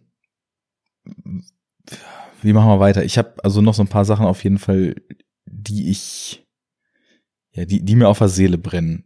Mhm. Vielleicht fangen wir erstmal so ein bisschen doch tatsächlich noch mit, mit diesem, mit dieser Allegorie an. Ähm, das wollte ich eben sagen, genau. Dadurch, dass so gesagt wird, also im Endeffekt durch diesen Schlüsselsatz, die Pilze legen das frei, was in ihm eh besteht, das war ein schöner Kunstgriff eigentlich. Also wenn man so das, was er vorher getan hat, haben wir ja vorhin schon gesagt, diese Anwaltstätigkeit und auch dieses über Leichen gehen und auch in einer Welt, die total über Leichen geht. Denn wie er rauskommt, die Firma, die er noch fusionieren soll für Prochnos Figur, der mit Nachdruck darauf äh, hingeht, dass er da die, die Fusion richtig unter Dach und Fach bringt, weil also Proch, Prochnos Ott eben auch jemand ist, der extrem davon profitieren wird, aber ja weiß, dass ähm, er weiß, dass es eine Studie gibt, die vor allem ein so ein Medikament, das sind zwei Pharmakonzerne, die fusioniert werden sollen, dass ein Medikament, was quasi so das Zugpferd sein soll äh, gegen MS, dass das extremste Nebenwirkungen hat und in einem von drei Fällen Leberkrebs auslöst also eigentlich alles Dinge, wo man moralisch gesehen sofort abspringen müsste und sagen müsste, nee, stoppen, Produktion stoppen, Zulassung des Medikaments stoppen, ist eine getürkte Studie, wird sich Leute das Leben kosten. Aber diese Welt, für die diese Figuren auch stehen, und das ist, glaube ich, auch so einer der maßgeblichen dramatischen Aspekte, wo Moritz bleibt treu als Urs Blank merkt, dass er elementarer Teil dieser Welt ist, die, die geht halt über Leichen. Da zählt halt nur noch Geld. Und deswegen ist eigentlich Frankfurt ein total schönes Setting auch dafür. Das hast du vorhin gesagt. Die Skyscraper, die irgendwie für den extrem beschleunigten äh, Millisekunden Broker-Kapitalismus so der Moderne stehen, geben immer schon so ein schönes Sinnbild dafür, wie die Gleichung Mensch aus diesen Geschäften mittlerweile immer stärker entfernt wird. Und ich habe es so ein bisschen als so ein Point of No Return Film auch wahrgenommen. Denn irgendwie Urs merkt ja, je mehr das, was er wirklich ist, eigentlich aus ihm rausbricht, denn er realisiert ja immer stärker, wie er Teil dieses Systems war, desto mehr merkt er, dass es eigentlich auch schon gar kein Zurück mehr gibt. Also er versucht halt bei der Fusion noch die Handbremse zu ziehen, aber wenn man jetzt so seine Taten, diese Gewaltausbrüche als direktes Symbol für diese ver versteckte Gewalt, die zum Beispiel durch diese Firmenfusion an zig Menschen ausgeübt worden wäre, weil zu wissen, man hat ein schadhaftes Medikament, aber man verkauft es, um sich dran zu bereichern, ist ja eigentlich eine Form der gewussten Gewaltausübung, weil man schadet ja bewusst diesen Menschen und bereichert sich daran. Und äh, er merkt halt, dass er eigentlich Instrument dessen ist, aber kann schon nicht mehr zurück, weil dieses Ventil plötzlich geöffnet wurde und er diese indirekte Gewalt auch auf einer direkten Ebene gegen seine Mitmenschen ausgeübt hat, ohne es zu wollen eigentlich, aber wahrscheinlich, weil er einfach schon das ist, was er ist. Und deswegen fand ich das Ende auch sehr konsequent, dass halt, ja, die, die beiden Typen, die für diese Welt stehen, ähm, sich konfrontieren, aber derjenige, der halt noch abgebrühter ist und der die Menschlichkeit vollkommen ausgestellt hat, im Endeffekt dann ja noch die Oberhand äh, behält? Oder würdest du das so deuten, dass beide tot sind? Also, was wir noch gar nicht gesagt hatten, der Film basiert ja auf einem Buch. Ja. Das du weiß nicht, äh, da du es noch nicht erwähnt hattest, hast du es wahrscheinlich genau wie ich nicht gelesen. Nee. Ich habe auch vorhin, als du gesprochen hast, irgendwann mal gedacht, oh, das haben wir noch gar nicht gesagt, aber das war das Einzige, was ich dazu ja. gedacht hatte. Äh, ich habe nur mal kurz bei Wikipedia noch mal reingelesen, weil ja die Inhaltszusammenfassungen auf Wikipedia meistens ähm, den gesamten Inhalt ja auch wiedergeben und äh, offensichtlich wohl Buch und Film ähnlich enden. Mhm. Das äh, da, wenn es stimmt, so, äh, dass der Ott dann quasi von der Polizei umstellt wird und ihm wird die Waffe abgenommen und damit endet dann zumindest die Inhaltszusammenfassung. Wenn so das Buch auch tatsächlich endet, dann wäre es ja noch ein bisschen offener, würde ich sagen. Ich hatte jetzt so gedacht, dass halt der Prochno wahrscheinlich sagen wird, dass der, äh, dass er angegriffen wurde. Hat ja auch ein paar Wunden und dass das vielleicht dann eben Notwehr letztlich war. Ja. Wobei er da schon noch den einen Gewehrschuss, der ja auch in der Leiche dann von Bleibtreu steckt, äh, irgendwie erklären muss. Ähm, ja, Gerangel, also, ne? Ja. also es sieht, glaube ich, schon eher ein bisschen schlecht aus für ihn. Ähm, aber das ist ja eigentlich auch dann so was also der Film bleibt ja da am Ende so ein bisschen offen, was jetzt letztlich mit dem Ott passiert. Genau, das, ich denke, das ist auch eine gute, eine gute Wahl gewesen, das so ein bisschen offen enden zu lassen und auch eben diese Chance, dass der da auch noch irgendwie rauskommt, wie er aus allem anderen ja auch rausgekommen ist, ähm, dass, dass ihm das auch noch gelingt. Ja, und es ist ja eigentlich auch so diese fatalistische Note, von der du ja. vorhin im Norden sprachst, denn es heißt ja im Endeffekt, äh, wenn man jetzt diese ganzen Figuren mal so klar den Seiten zuordnet, diejenigen, die noch für die, den Rest Menschlichkeit stehen, wurden überrollt im Laufe des Films. Wahlweise wurden sie umgebracht oder ihre Katze wurde umgebracht oder wie auch immer. Und diejenigen, die für dieses System, was komplett Emotionen schon beiseite gestellt hat und nur noch auf Profit, Gier und Macht aus ist, die dafür stehen, sind aneinander geraten. Und derjenige, der noch kompromissloser und brutaler und seinem Motto Never Hesitate, was auf dem Messer eingraviert war, tatsächlich folgt, derjenige behält dann doch noch die Oberhand, weil ja das System eigentlich schon so weit ist, dass für Menschlichkeit gar kein Platz mehr ist und dadurch, dass Urs sie entdeckt in sich selbst und versucht, das Ruder noch rumzureißen, manövriert er sich im Endeffekt in einen Abgrund, aus dem er nicht mehr rauskommen kann. Und das ist schon sehr bitter und leider, wie ich finde, auch sehr wahr, wenn man sich so einfach mal kritisch mit dem auseinandersetzt, was so ja in, in extremen Wirtschaftsetagen ganz oben entschieden wird und passiert. Also man hat so das Gefühl, Rationalität ist das einzige, was da zählt. Gewinnoptimierung. Ja, Menschen, haben die da noch einen Platz? Das ist die Frage. Deswegen hatte ich, äh, also noch vorhin mal ähm, erwähnt hatte, ist so diesen, diese Diskrepanz, äh, die Gegenüberstellung von Stadt und Wald, Schrägstrich Natur, ähm, dass das eine eben für diese, für die marode schon ähm, nahezu komplett zerstörte, entmenschlichte Gesellschaft steht und eben der Wald für das Menschliche, für das Gute vielleicht auch, dass der Film eben im Wald endet und dass dort das äh, in Gestalt von, ähm, von Moritz Bleibtreu, wie heißt er jetzt wieder, Urs, ähm, dass er dort stirbt und quasi in dem Ort der Menschlichkeit äh, ist es dann vielleicht ja noch einmal krasser, dass eben dieser kompromisslose, ähm, der entmenschlichte dann trotzdem noch triumphiert, zumindest im Zweikampf. Man könnte aber natürlich sagen, dadurch, dass der Wald ja drumherum trotzdem irgendwie noch besteht, äh, der wird ja nicht irgendwie noch weiter ähm, irgendwie ja beschädigt, dass vielleicht immer noch so ein Stückchen Hoffnung mit drin ist, dass das Menschliche trotzdem noch irgendwo da ist. Ähm, ja, zumindest hat Urs ja irgendwie zu der Menschlichkeit in, zu einem gewissen Grade zurückgefunden.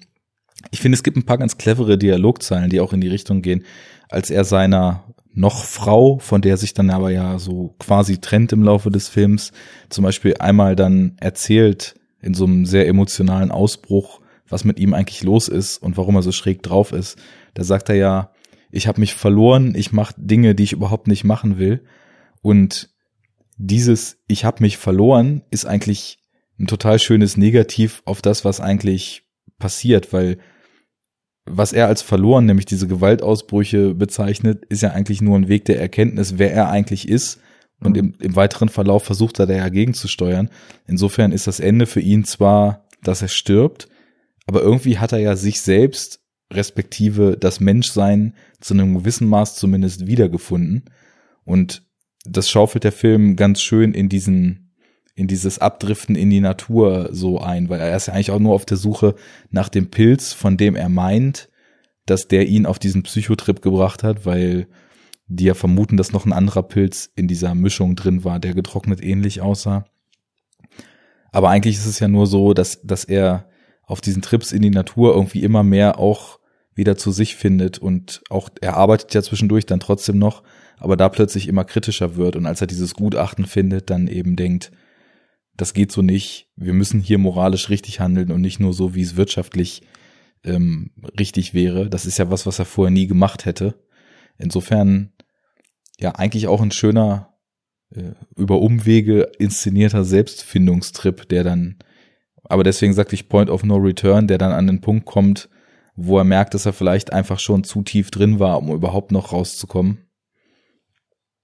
Ja, ich bin gerade im Überlegen, ist nicht auch so Point of No Return immer eine so ein Ausdruck für die letzten Actionfilme, die mit Liam Neeson häufig besetzt werden, dass die eigentlich auch so funktionieren. So alles, was so nach 96 Hours kam, funktioniert ja, glaube ich, immer so nach dem gleichen Prinzip eigentlich. Er unternimmt eben etwas und es ist irgendwie klar, es gibt kein Zurück. Er muss immer weiter nach vorne, um seine Familie äh, wahlweise zu befreien oder so. Oder im Flugzeug nonstop dann den Terroristen ausfindig zu machen. äh, also, dass es für ihn irgendwie kein Zurück gibt und dass es nur in der Aktion irgendwie nach vorne geht. Und ich habe aber so das Gefühl, so ein bisschen zumindest, dass beim äh, hier jetzt bei die dunkle Seite des Mondes so ein bisschen immer die Passivität ähm, immer noch ein Einzug erhält in die Aktionen. Also so beispielhaft irgendwie an den Szenen, dass äh, dieses Autorennen, mhm. in dem ähm, vollkommen irrational ja zwei mit viel zu viel PS ausgestattete Autofahrer auf der Landstraße dann eben konkurrieren und dann kommt eben der Gegenverkehr, es geschieht ein Unfall und Urs entscheidet sich dann eben nicht zu helfen und wegzufahren. Das ist ja eigentlich etwas, ist ja so eigentlich ein Ausdruck eher der Passivität. Also er hilft eben nicht. Mhm. Ähm, und das führt ihn weiter, aber das ist letztlich eben so eine Szene, ähm, er kann davon auch nicht wieder zurück. Letztlich wird ja sogar diese Situation auch als Druckelement dann von Ott gen äh, genutzt, um ihn weiter zu dieser Fusion zu drängen, äh, der eben ja dadurch, dass er Beweise zurückhält, äh, nämlich kurz später beim Unfallort ja erscheint, dass dass er damit so ein Druckelement eben aufbauen kann und droht das Leben zu zerstören, wenn nicht Urs weiter seinen Job macht. Ja. Ja, das, das korrespondiert ja ganz gut mit dem, was ich eigentlich meinte, mhm. weil ich hatte das, den Begriff eben einfach so gewählt, dass er realisiert, dass er moralisch schon über einen Punkt hinaus ist, hinter dem er nochmal zurück könnte, um mit sich selbst wieder ins Reine zu kommen, weil er schon so kranke Sachen gemacht hat, ausgehend von der Katze, dann mit dem Unfall und äh, später dann, als er sogar noch einen Menschen tötet und kaltblütig erwürgt. Also ja, es im Endeffekt, äh, er, er kann ja natürlich schon, er versucht es ja auch irgendwie dann, indem er sein, äh, bevor er dann versucht, sich umzubringen, auch sein Geständnis schreibt, so ein bisschen damit ins Reine zu kommen. Und als er dann, ähm, als er dann den Selbstmord nicht packt, sondern trotzdem noch lebt, kehrt sich das ja sogar noch weiter um und er versucht eben gegen den Schöpfer des Unheils sozusagen dann eben doch noch anzugehen. Also er greift ja doch wieder eine aktive Position, mhm. die sich von dieser Passivität, die du eben gerade beschrieben hast, eben abhebt, weil ja, er guckt dann nicht mehr nur bei dem Unfall, also quasi bei der Fusion, wo die Menschenleben kosten wird, zu, sondern versucht den Drahtzieher dann zumindest noch zur Rechenschaft zu ziehen.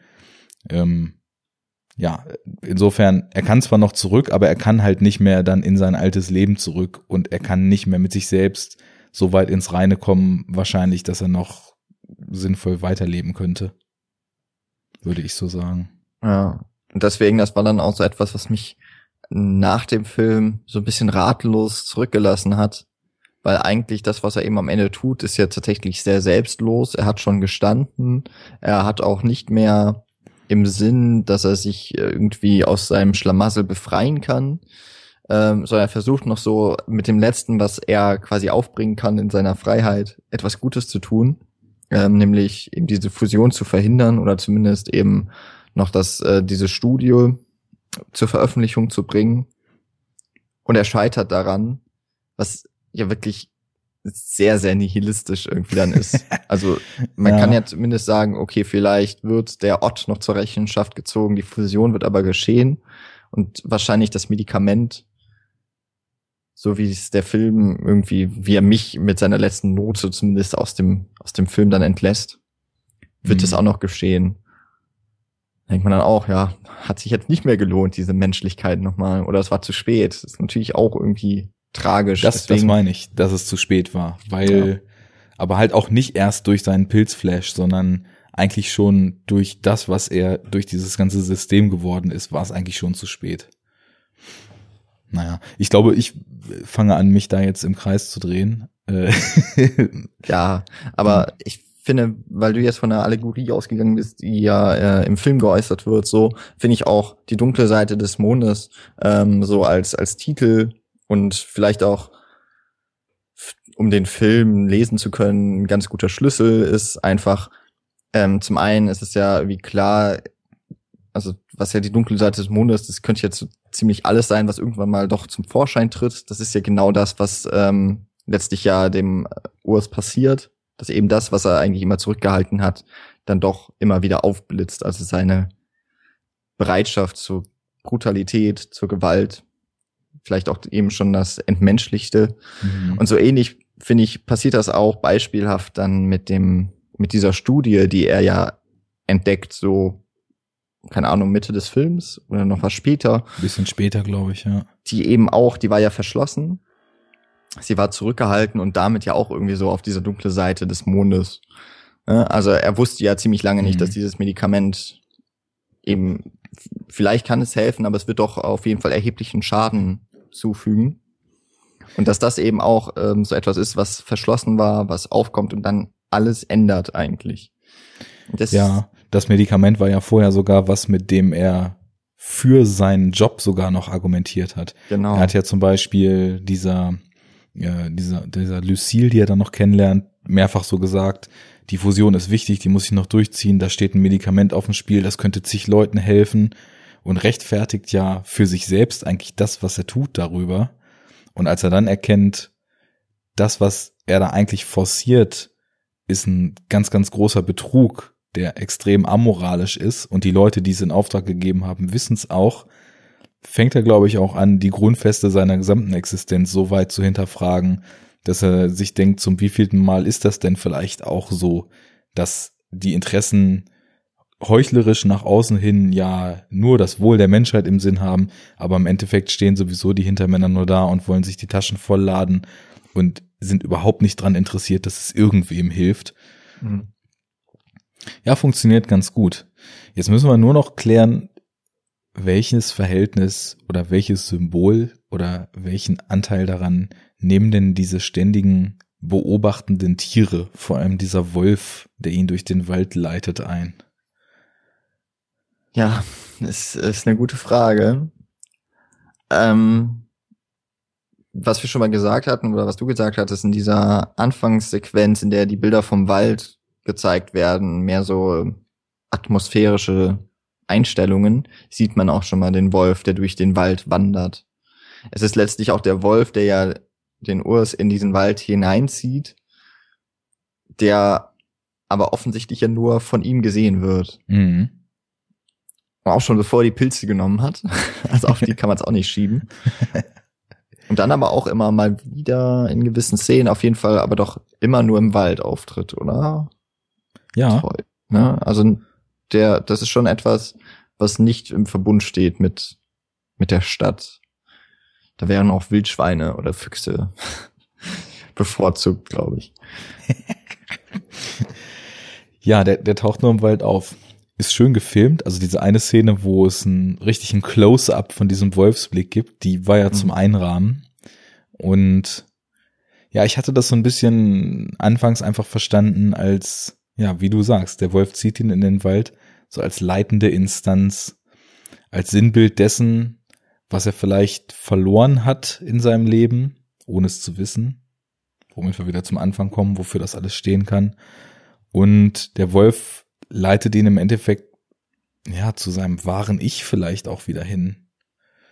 So, weil ist ja tatsächlich so, dass er dem durch den Wald folgt und in der allerletzten Einstellung ja auch, also nee, nicht, nicht in der letzten Einstellung, in dieser Suchszene, der Wald ihn ja, glaube äh, der Wolf ihn auch wieder zu dieser Höhle, wo er am Anfang in seinem Pilztrip schon mal drin war, leitet, wo er dann die Pilze findet, von denen er meint, dass sie ihn so beeinflusst haben. Die gelblichen Pilze mit dem, mit der blauen Adler, äh, Ader im Stiel. Und er dann ja später gesagt bekommt, die haben überhaupt keine Wirkung. Also es können nicht die Pilze gewesen sein.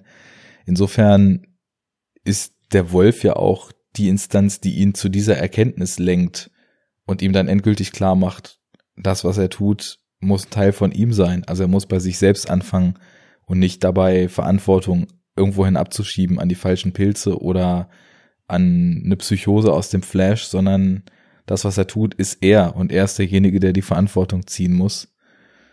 Hm, hat mir auch ganz gut gefallen. So, das hatte so einen leichten mystischen Charakter, der da noch so mit drin hing und ja, irgendwie sich in die Atmosphäre ganz gut eingefügt hat. Ja.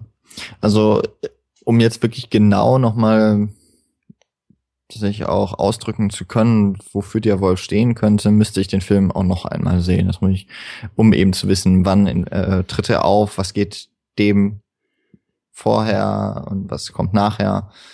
Ähm, um dem noch ein bisschen mehr irgendwie Symbolcharakter tatsächlich zu verschreiben, woran ich so denken musste spontan. Das hatte ich im Vorgespräch schon mit dir mal ganz kurz so angedeutet, was eben auch irgendwie zum Titel ja mit, also im Titel steckt ja schon ein Mond, es taucht ein Wolf auf. Wir haben schon gesagt, äh, in dem äh, Charakter vom Urs gibt es einen Teil, der hervortritt im Laufe der Geschichte, auch noch gewalttätig ist, brutal Menschen und Tiere tötet, oder andersrum eigentlich ja. Ähm, dass auch so eine gewisse, so einen gewissen ähm, Rekurs auf die Werwolf-Geschichte vollzogen wird in diesem Film. Also da es tauchen zumindest diese Elemente auf und so, ich meine, was ja den Werwolf-Film, was ich nur aus akademischem Sinne so von Texten, die ich darüber äh, gelesen habe und Diskussionen, die ich mal in Seminaren hatte, ähm, jetzt dazu sagen kann, weil ich leider noch keinen Werwolf-Film, glaube ich, gesehen habe. Ähm, dass es aber da ja auch eher immer um den, um diesen gespaltenen Menschen eigentlich geht, der eben in das Triebhafte und in das Rationale so unterschieden und werden kann. Und dass das ja genau auch im klar wird eigentlich beim beim Urs, dass das Rationale, das Gewalttätige zwar nicht oder dass das äh, Triebhafte vielleicht gar nicht eindämmen konnte, sondern es hat es nur verschleiert. Also mir ist ja nicht aufgefallen, dass, dass das immer noch einen großen Teil von ihm ausmacht. Mhm. Und dass das quasi so dieser Wolf im Menschen ist, ähm, den nicht loslässt und den er auch nicht so einfach ablegen kann und den man vielleicht, den man vielleicht sogar nur ausschalten kann, indem man nicht mehr darüber nachdenkt oder seine Entscheidungen eben versucht zu rationalisieren. Ne? Also ich äh, helfe bei der Fusion dazu, oder ich trage meinen Teil dazu bei, dass Menschen geholfen wird. Aber ich sehe später, okay, äh, dieses Medikament in diesem Falle jetzt ist auch eine ganz große Gefahr. Ähm, ich, ich kann mit meinem rational ähm, artikuliertem Handeln eben auch immer noch Gewalt antun. Und man versucht es sich vielleicht schön zu reden oder man versucht es gar wegzureden, aber es ist eben immer noch da und es kommt eben auch hervor. Ja. Und das im Laufe der Handlung ja immer deutlicher. Und letztlich kann er ja nur dadurch, dass er das Ganze akzeptiert, auch dagegen handeln. Ja, genau. Da muss diese Erkenntnis erstmal vorweggehen. Das ist ein ganz wichtiger Punkt. Ja, schöne Lesart auch. Ich glaube, das gefällt mir auch ganz gut. Lädt ja tatsächlich ein, den dann irgendwann nochmal zu gucken und nochmal so verschiedene Gedanken vielleicht zu überprüfen oder zu widerlegen. Aber ich finde es immer ganz schön, wenn man so gar nicht so richtig weiß. Man weiß, man kann das irgendwie symbolisch verstehen, aber wenn es nicht so klar, ja, das hier sehe ich jetzt und das soll das und das bedeuten und die nächste Szene kommt und die steht jetzt hier und hier für, sondern wenn man ja im Endeffekt auch auf der Primärebene erstmal schon mal gutes Drama und einen schönen Thriller hat und dann aber eben auch noch tiefer einsteigen kann in die Subtexte. Das gelingt hier ganz schön, muss ich sagen. Ähm, als letztes noch ein bisschen was zum Schauspiel, du hast vorhin schon Moritz Bleibtreu als sehr schönen oder sehr, sehr guten Schauspieler angeteased. Ähm, hat er die Range, um hier komplett zu brillieren? Von dem wütenden, garstigen Mörder über den emotional verlorenen bis zum eiskalten äh, Anwalt und zwischendurch auch noch der liebende Partner. Ja, das ist also ich mag, also ich muss jetzt mal sagen, dass ich Moritz Bleibtreu schon an sich sehr mag, vor allem aber glaube ich auch mehr durch seine Rollenwahl. Ich finde, dass er ab und an etwas übertreibt. Also dass er zum Overacting schon mal äh, neigt. Also das ist mir in Filmen wie auch das Experiment beispielsweise schon aufgefallen, aber irgendwie passt es auch in diese Rolle äh, oder häufig auch in die Rollen rein, die er spielt. Ich finde so diesen kalten Anwalt, den bekommt er einfach sehr gut hin, weil er, ich weiß nicht, er hat so eine gewisse Ambivalenz einfach schon in seinem, in seinem gesamten Körper, in seiner Ausstrahlung, so, finde ich. Mhm. Ähm, und man könnte jetzt so sagen, eigentlich kann einem noch gar nicht so richtig bewusst sein, wenn man so diesen Film am Anfang an sieht, was, was in diesem, was in dieser Figur steckt. Ähm, aber irgendwie habe ich trotzdem das Gefühl gehabt, dadurch, dass es Moritz Bleibtreu ist, da, da steckt halt mehr dahinter irgendwie. Und ich weiß nicht, ob das wirklich so, ob das einfach an seiner an, an seiner Ausstrahlung liegt, an seiner Aura, die ich vielleicht auch mittlerweile durch andere Filme mit ihm verbinde. Oder, oder das in diesem Falle jetzt ja einfach auch einfach mal perfekt so äh, in diesen ruhigen Momenten verpackt hat. Ich finde dann aber, wenn er die Katze irgendwie tötet, da, da übertreibt er so ein bisschen. mhm. ähm, und dieser eine Moment, da die erste Nacht mit der Lucille, die Szene ist sowieso ein bisschen, also wo sie dann noch mal im Bett liegen und äh, die Kamera von oben, so ein Top-Shot runter und die beide gucken verträumt auf die Decke und verliebt ineinander. Das und sind halt, mit der Decke bis zur Mitte des Oberkörpers zugedeckt. Genau, halt so das typische äh, Bild nach, äh, nach einer wunderschönen Nacht. Ja. Ähm, es sind eigentlich so die Momente, die vielleicht dann eben auch filmisch ein bisschen weniger ausgefeilt wirken oder weniger äh, so für was eigenes stehen wollen, wo sich die Schauspieler auch so ein bisschen unterordnen. Äh, bei Jürgen Prochnow vielleicht auch noch so ganz kurz, weil, äh, weil du hast ja auch schon so vorhin angedeutet, der wird ja gerne so als der Evil German Guy oder so oder generell gerne in, in einer bösen, äh, in, in so einer Rolle des Strippenziehers besetzt. Und das macht er halt einfach echt verdammt gut. Der hat halt auch so ein Charisma, ähm, bei dem irgendwie, also der kann sich sehr positiv verkaufen, aber man merkt eben, der hat halt auch mittlerweile dieses narbige Gesicht. Ja, der wirkt halt einfach schon wie der perfekte Bösewicht. Und er ist in dem Fall halt echt eiskalt, sehr, ähm, sehr, äh, wie heißt es jetzt wieder, so berechnend. Und ich Nicht nur ich habe Wortfindungsstörung. ja, äh, da gebe ich dir auch, wir sind uns sehr einig heute, gebe ich dir auch äh, in eigentlich fast allem recht. Also da, da treffen zwei sehr charismatische Darsteller aufeinander, die beide gut performen und im Falle von Bleibtreu ab und zu so ein bisschen overperformen. Das Problem ist bei ihm, das geht eben auch sehr schnell. Der hat ein sehr markantes Gesicht der hat einen total fesselnden Blick, selbst wenn er gar nichts tut. Und sobald er dann anfängt, so ein bisschen Grimassen zu schneiden, addiert sich das auf dieses eh schon markante drauf und er ist eigentlich schon so im Too-Much-Bereich. Das hält sich in Grenzen. Ich hätte jetzt, glaube ich, ähnliche Beispiele wie du genannt. Auf der einen Seite die Geschichte mit der Katze, dann dieser emotionale Ausbruch vor seiner Frau, als die zusammen am Lagerfeuer sind, habe ich auch so, so zehn Prozent fehlten, um das Ganze zu kaufen. Vielleicht mhm. 15. um mal, kann man natürlich ganz genau in Zahlen drücken, wie viel Prozent natürlich. fehlen, um eine Performance zu kaufen. Aber ja, er hat mir im Großen und Ganzen gefallen und er hat schon gezeigt, dass er auch relativ wandelbar ist in dem Film. Alles nicht ganz perfekt, aber nichts weit daneben, so würde ich es glaube ich sagen. Und Prochno dem gehört die Leinwand, sobald er auf ihr ist. auch wenn es in meinem Fall gestern nur ein Laptop-Monitor war, aber ähm, da habe ich nichts zu beanstanden. Ja, das war aber das, worauf ich hinaus wollte, dass so 2-2 äh, minus, aber mit Sternchen, der bleibt treu von mir hier kriegt. Mhm. Ja. ja, es ist jetzt nicht wie äh, wenn Robert De Niro und Al Pacino in Heat aufeinandertreffen. Ja, da Leider. ist aber auch kaum was so, als wenn Robert De Niro und Al Pacino in Heat aufeinandertreffen. Ja, das stimmt. Da bräuchte man noch äh, auf jeden Fall noch mal einen anderen Konterpart für Prochno, weil der, wenn der seine Rolle halt macht, ja, wenn er so sein Ding durchzieht, dann passt das einfach, wie du gesagt hast, der, der, dem gehört die Leinwand, sobald er da ist. Ja. Und da hätte da konnte der, da konnte der Moritz nicht ganz mithalten, würde ich mal sagen. Wenn er uns zuhört, tut mir das jetzt sehr leid. Ja, das macht er durch Sympathie wieder wett. Auf jeden Fall. Fein. Hast du noch irgendwas, was dir auf der Seele brennt zu dem Film? Ähm, ich glaube, ich bin so, was den Film direkt betrifft, eigentlich fertig. Mhm. Aber vielleicht noch mal so ganz kurz, einfach um das äh, weil es mich so in der letzten Zeit, also die letzten zwei Jahre irgendwie auch, weil ich das, ich glaube, du verfolgst das auch so ein bisschen, das, das deutsche Genre-Kino so ein bisschen.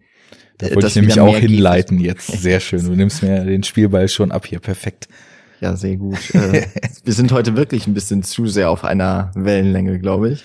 Aber Was willst du machen? Fall, Sprechen wir Fall. über Meet the Feebles nächstes Mal. ja, genau. Oder äh, was war das nochmal hier? Samurai Cop. Habe ich noch nicht gesehen, aber ein großes Fest. Auf jeden Fall, ja, bestimmt. weißt ähm, du, ich, ich nur so viel. Der Samurai Cop und sein Scherge kommen ins Krankenhaus, weil gerade einer von den Gangstern komplett verbrannt ist. Das ganze Gesicht ist kaputt, er kann nicht mehr reden. Hat man in der Szene vorher, als der Stuntman äh, vom Bauchnabel bis zu den Schultern gebrannt hat, schon gesehen, wie der komplett verbrannt ist. Der Samurai Cop und sein Scherge sind im Krankenhaus. Die Krankenschwester kommt rein, sagt, He's not able to talk. It will take a few weeks. Der Samurai-Cop guckt sie an und sagt, okay. Sie guckt den Samurai-Cop an. Do you like what you see? Er guckt sie an. Sure. Sein Partner schneidet eine Grimasse. Sie sagt, You wanna go out with me? Er sagt, sure. Sein Partner schneidet die nächste Grimasse. Sie sagt, You wanna touch me? er sagt, oh, uh, mm, sure. Sie sagt, You wanna fuck with me? der Partner schneidet noch eine größere Grimasse und er sagt, yeah. Und die Szene endet, dass sie sagt, das wird aber nix, dein Schwanz ist zu kurz, nachdem sie den Schritt gefasst hat. Also nur mal so als Denkanstoß für alle Filmfans. Das sind Szenen, die Filmgeschichte schreiben. Ein, ein großer emanzipatorischer Akt. ja, sowieso. Nichts geht über Perücken und grimassenschneidende Sidekicks. Das habe ich aus dem Film gelernt. Ja, und ich finde dezent gehaltene Dialoge. Ja, also man sollte auch schon so ein bisschen unterschwellig ne, zum Thema kommen. So, kleiner Exkurs zu Samurai Cop. Ich glaube, da mache ich mit Tamino mal was. Da können wir sehr viel uns beömmeln, glaube ich, kollektiv drüber. Jetzt zum deutschen Genrefilm. Genau. Ähm, ich glaube jetzt auch die dunkle Seite des Mondes, trotz äh, der beiden Stars, war kein großer Kassenerfolg. Aber ich bin trotzdem ähm, wirklich sehr froh darüber, dass so in den letzten zwei, drei Jahren, habe ich so das Gefühl zumindest, immer geballter und mit sehr viel ähm, mehr einfach, also es gibt so durchgängig gute, mal mehr, mal bessere, äh, mal weniger, mal mal weniger, mal mehr gute Filme. Sprich dich aus. äh, dass sie zumindest kontinuierlich irgendwie jetzt erscheinen auch und mal kleinere, mal größere Kinostarts bekommen. Dunkle Seite des Mondes war durchaus einer der größeren. Und ich glaube, dass das auf jeden Fall schon mal der richtige Weg ist. Dunkle Seite des Mondes war nicht der perfekte Thriller. Das war auch der Bunker, der Bunker war auch nicht der perfekte Mindfuck-Film. Ähm, das war jetzt noch, ich sehe, ich sehe, war schon ein ziemlich perfekter äh, Psychothriller-Horrorfilm. Ähm, der Nacht ist nicht aus Deutschland, groß. ist aus Österreich, aber ähm, sagen wir mal deutschsprachige Genrefilme kommen mit einem wirklich, mit einem recht hohen und konstanten Niveau mittlerweile ins Kino. Ja. Und ich glaube, dass auch die Zuschauer in einer größeren Masse das allmählich merken werden und dass wir uns hoffentlich wirklich darauf einstellen können, dass mehr solcher Filme auch ins Kino kommen werden.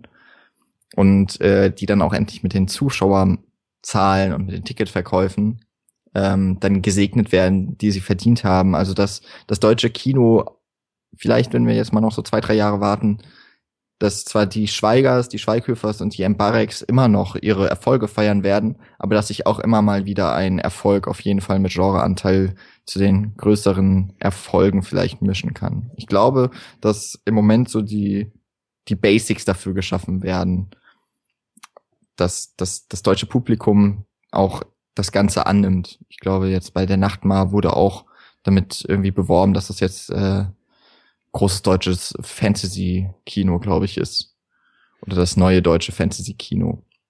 Ja, und ich, ich finde sogar, ich befasse mich da auch, naja, nicht so ganz aktiv mit, aber ich bin auf jeden Fall, würde ich sagen, jemand aus der Fraktion, die total interessiert daran ist, was da passiert.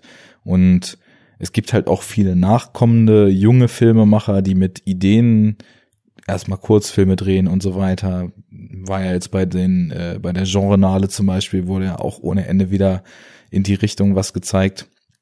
Und ich glaube so, da muss ein Spagat passieren. Es darf ja nicht nur Kopie von, wenn du jetzt Horrorfilm machst, irgendwie nach US-amerikanischem Vorbild sein. Oder was weiß ich, du kopierst einfach nur italienische Gialli aus den 70ern da muss irgendwie was eigenes drin sein. Aber ich glaube, das schaffen so die Filmemacher, die in die Richtung gehen, auch ganz gut, weil auf der einen Seite ist es dieses Hommage-Ding, wenn irgendwie nordamerikanischer Slasher oder Jallo drinsteckt, dann ist es ja gar nicht so verkehrt, weil das sind ja auch tolle Filmströmungen, aus denen man gute Sachen ziehen kann. Dann brauchst du aber irgendwie eigene Identität und Lokalkolorit und ähm, dann brauchst du Zuschauer, die offen sind, eben nicht nur die Kopie zu sehen und dann zu sagen, ist ja die Kopie. Und ja, das ist schwierig auszudrücken. Ich weiß gar nicht so genau, wie ich da, wo ich genau hin will. Es gibt ja diese Einstiegshürde, ne? Viele sagen mhm. ja so, ah, ja, kann, setzt den typischen US äh, vor und sagen so, ja, ist jetzt ein durchschnittlicher Film. Setzt denen genau das gleiche aus deutscher Hand vor, dann sagen die Zuschauer, ist der letzte Scheiß, den ich jemals gesehen habe ich frage mich immer, wo das herkommt. Ne? Ich, ich habe so ein bisschen das Gefühl, dadurch, dass Kulissen, äh, Habitus, wie die Menschen sich benehmen, Sprachrhythmik und so weiter, dadurch, dass das alles einfach viel näher an unserem Alltag ist, weil es eben hier in Deutschland entsteht, ist es, glaube ich, schwieriger, das als ein fiktionales Produkt, was man dann eben womit, wie man Film assoziiert. Also ich meine, irgendwie ein Actionfilm aus USA, der ist extrem weit weg von der deutschen Lebensrealität. Das sieht anders aus, die Städte sehen anders aus, die Leute benehmen sich anders, da fahren andere Autos auf den Straßen rum. Da ist Film so ein bisschen der Kanal in so eine fremde Welt, auch wenn es häufig unsere Erde sein soll, aber es ist ein anderes Land, andere Gewohnheiten, andere Kultur. In Deutschland, ja, ist immer so diese Kritik, ja, das sieht ja aus wie vor der Haustür gedreht und ich glaube, so sehr auch zu stilisieren, dass man von dieser Impression so ein Stückchen wegkommt, ist halt relativ wichtig. Da fällt mir jetzt zum Beispiel der Nachtmar so ein, der halt einfach auch in so einer, in so einem deutschen Haus irgendwo in Berlin und dann teilweise auf den Straßen, die auch so ein bisschen aussehen wie wohlhabende deutsche Vorstadt, aber dann doch in seiner ganzen Stilistik und so weiter so, so anders und so weit weg vom normalen Look unserer Umgebung ist, dass man das Gefühl, schon das Gefühl hat, in so einer abgehobenen, leicht entrückten Welt zu sein. Und da liegt eben die Kunst, so, ja, Stimmungen zu schaffen, die sich nicht alltäglich anfühlen. Weil ich glaube, da müssen deutsche Filmemacher noch ein bisschen mehr machen, damit das Durchschnittspublikum das eben nicht als alltägliche Stimmung empfindet. Würde ich einfach mal so tippen. Ich weiß nicht, wo ich drauf hinaus wollte am Anfang und ich weiß nicht, ob es klar geworden ist, aber ähm, ich bin auf jeden Fall auch ähm, offen und freue mich halt auch immer wieder, wenn Leute versuchen, da mal was zu machen, was in unserer Kinolandschaft eben einfach nicht Drama Nummer 627 auf ARD ist, was bestimmt von der Finanzierung her und so einfacher durchzukriegen ist, als ein Zombie-Film in Berlin oder ein Endzeit-Apokalypsen-Film in Bayern. so, wo ich gerade an Hell denken muss. Ja, aber da geht was, denke ich mal. Was mir eben auch bei jetzt so, auch bei die dunkle Seite des Mondes, wir haben da jetzt ähm, hätte ich jetzt am Anfang auch noch gar nicht gedacht, dass wir so viel dann doch drüber auch reden können, was was bedeutet Ich oder was steckt nicht. da noch drin. Ja. Äh, Finde ich dann auch immer sehr schön. Vielleicht funktioniert das auch mit sehr viel mehr Filmen. Ähm, aber bei dem fällt es mir jetzt wieder auf, bei Gesprächen, die ich mit anderen über der Nacht mal hatte, äh, leider noch nie verpodcastet. Ähm, bei Filmen wie Der Samurai zu Hell kann man das sicherlich auch machen. Das sind ähm, Filme, die benutzen eben Genre Versatzstücke auch durchaus, äh, häufig eben, weil die ganzen Genres in Amerika popularisiert wurden, die eben aus Hollywood stammen, aber verpacken das Ganze mit irgendwie einer Botschaft. Wir hatten es bei Ich sehe, ich sehe ja auch ähm, aufgegriffen, da steckt sehr viel Psychologie drin, da steckt viel auch Aussage über Menschsein oder den Menschen an sich mit drin. Ähm, und das ist etwas, was ja nicht nur das deutsche Genre Kino macht, das hatten wir dann auch bei der Ich sehe, ich sehe Folge gesagt, It Follows, der Babadook.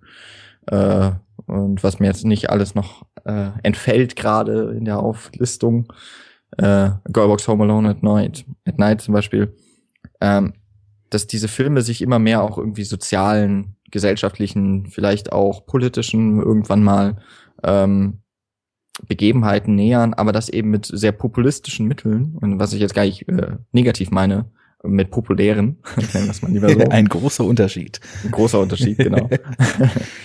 ähm, dass das, glaube ich, ein ganz cooler Weg ist, wie auch das Genre-Kino, äh, wie es mal auf einem Symposium, äh, das ich besucht hatte in Köln letztes Jahr, äh, gesagt wurde, oder schon zwei Jahre her, nee, letztes Jahr, dass es so quasi ein elevated Gen- Genre gibt, also Ja. ähm, ja, dass eben über die Art und Weise, worüber auch letztlich dann der Filmemacher sich Gedanken gemacht hat und das im Film verpackt, dass das Ganze nochmal ein etwas höher gestellt wird als, keine Ahnung, jetzt der die 35. Fortsetzung eines Slasher-Films, in dem es dann letzten Endes doch nur darum geht, auf welche Arten und Weisen die zehn Teenies umkommen Ja. oder nicht mehr so viel drin steckt, aber das natürlich genauso viel Spaß machen kann. Kann es. Jetzt hast du mir total schön auf die Sprünge geholfen, äh, wo ich nämlich eben in meinem Geschwafel drauf hin wollte, aber dann den Faden verloren habe. Ich hatte ja von drei Punkten am Anfang gesprochen. Das eine war die stilistische Hommage eben an Bekanntes, das andere war die eigene Handschrift und das dritte sollte nämlich sein, diese Kombination eben nur mit Versatzstücken und von Impressionen und einzelnen Stilelementen zu arbeiten, die überhaupt aus den Genres bekannt sind. Ich habe nämlich im Vorfeld genau an den Nachtmar gedacht, wo im Vorfeld äh, ich gehört hatte, so ja, das ist äh, irgendwie kann so als lynchiger Horrorfilm funktionieren und äh, deutscher fantastischer Film, alles super creepy, abgespaced und so weiter. Und als ich aus dem Film raus bin und eine Weile drüber nachgedacht hatte und auch sehr hitzig diskutiert habe, noch vor den Kinotüren mit ein paar Leuten, hatte ich so für mich eher abgesteckt, dass ich den Film tatsächlich, ja, genau wie jetzt diesen hier eigentlich auch, als so ein symbolisches, psychologisches Drama ansehe, was halt total stark mit Genre-Elementen arbeitet. Also diese Figur des Nachtmars, um es jetzt mal kurz auszurollen. Und ähm, das, was ihr dadurch passiert, dieses Anderssein, äh, ausgestoßen werden und so weiter, das war für mich ein total schönes Symbol. Ja, das kann jeder so ein bisschen für sich deuten, aber wenn mich jemand fragt, worüber ist der Film eigentlich, worum geht's da, was ist das für ein Film, würde ich sagen, ja, kann man lesen als Versinnbildlichung in Horrorform von Teenage-Angst, von Depression, von drogeninduzierter Psychose, wie auch immer. Aber das ist eben nicht nur Schock des Schocks wegen, sondern da hängt dieser Gedanke hinter. Und ich glaube, Akis mit dem Nachbar, mit dem Nachtmar wollte über so einen Seelenzustand einen Film drehen und hat sich dann die Mittel rangeholt. Und deine Auflistung, der ist eben eigentlich nichts mehr hinzuzufügen gewesen.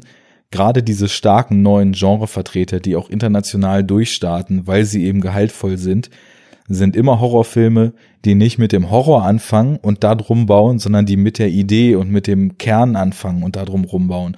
Und ich glaube halt auch, ich meine, das war jetzt hier auf einem Buch basierend, das wir beide nicht können, kennen, es ist nur Mutmaßung halt angesagt, aber bei der Entstehung des Drehbuchs ist es vielleicht auch so gewesen, dass der Gedanke diesen Kontrast aus entmenschlichter Businesswelt und äh, zurück zur Menschlichkeit finden, vielleicht so der Grundgedanke ist und man über diese Mittel und Wege des Thrillers und so weiter und dieses, diesen Aufbau dann eher so drumherum geschaffen hat. Kann sein, steckt man nicht drin, aber man merkt dann doch immer, ob bei Filmen einfach nur jetzt im Horror zwei Stunden oder 90 Minuten Splatterfest angesagt ist, weil das sind nämlich Filme, über die kannst du eine halbe Stunde einen Podcast machen und kannst dann sagen, ja, waren schöne Effekte, war lustig, sah gut aus, war creepy, Gewalt hat wehgetan, hat nicht wehgetan, fertig. Aber da sowas rauszuziehen, wird dann schwierig. Und ja, da ist, äh, ich glaube, da ist aber eben auch so, gerade bei nachwachsenden Filmemachern, so diese, dieses Gefühl für da, dass am Anfang die Idee sein muss und nicht am Anfang das Genre, in das es passen soll. Und man dann anfängt, einfach nur das Genre zu füttern. So kommt man einfach besser zu eigenem Ausdruck.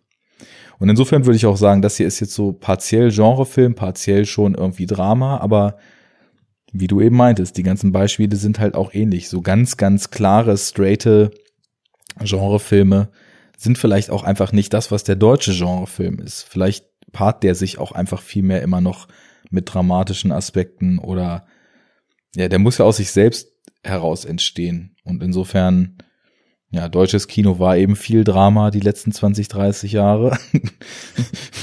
Vorwiegend in Nazi-Uniform.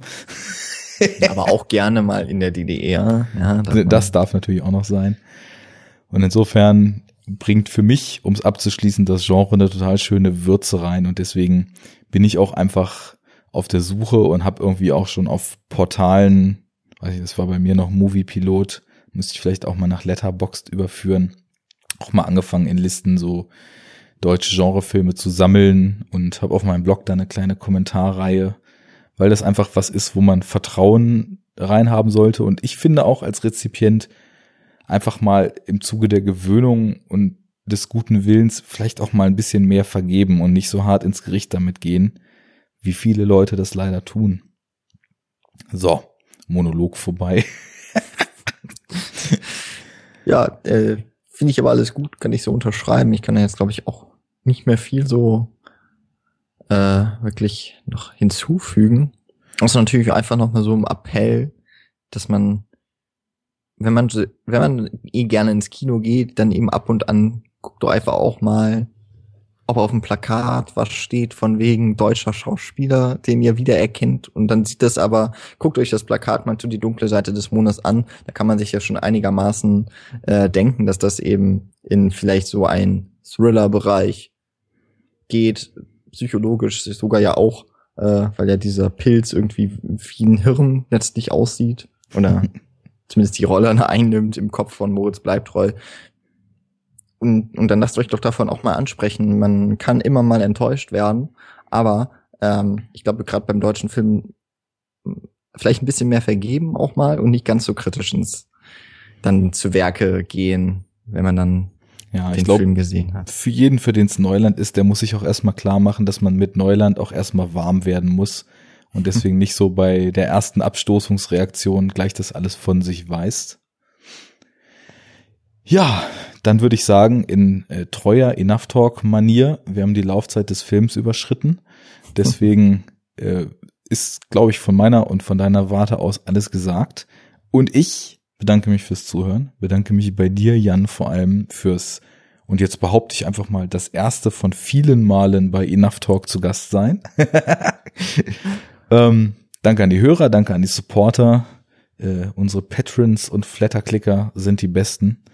Und dann würde ich sagen, cinecouch.net und enoughtalk.de sind die Adressen der Wahl. Das gibt's alles auch auf Twitter, Facebook und Co. Müsst ihr einfach nur den Namen eingeben, findet ihr. Any last words? Ja, äh, auch von mir nochmal vielen Dank an alle, die zugehört haben. Natürlich auch bis zum bitteren Ende. Also gehört das gar nicht so bitter war. Es war ja ein sehr hoffnungsvolles. Und äh, ja, danke für die Einladung. Hat mir sehr viel Spaß gemacht, jetzt auch mal wieder hier mit dir zu Podcast und zwar auf der anderen Seite zu sitzen. Na wunderbar. Und den Inhalt zusammenfassen zu müssen. Oh Gott. Hast du sehr gut gemeistert. Ja, vielen ja. Dank. Ich freue mich, was wir rausgezogen haben aus dem Film. Nochmal, ähm, wir haben den vorhin schon beide so als äh, Reinschau-Empfehlung genannt. Nochmal, guckt ihn euch an. Äh, macht euch eine Meinung. Kommentiert auch gern bei enoughtalk.de. Und dann sind wir raus. Genau. viel Spaß beim Film gucken. Genau, immer viel Filme gucken. Schönen Tag noch und auf Wiedersehen. Tschö, tschö.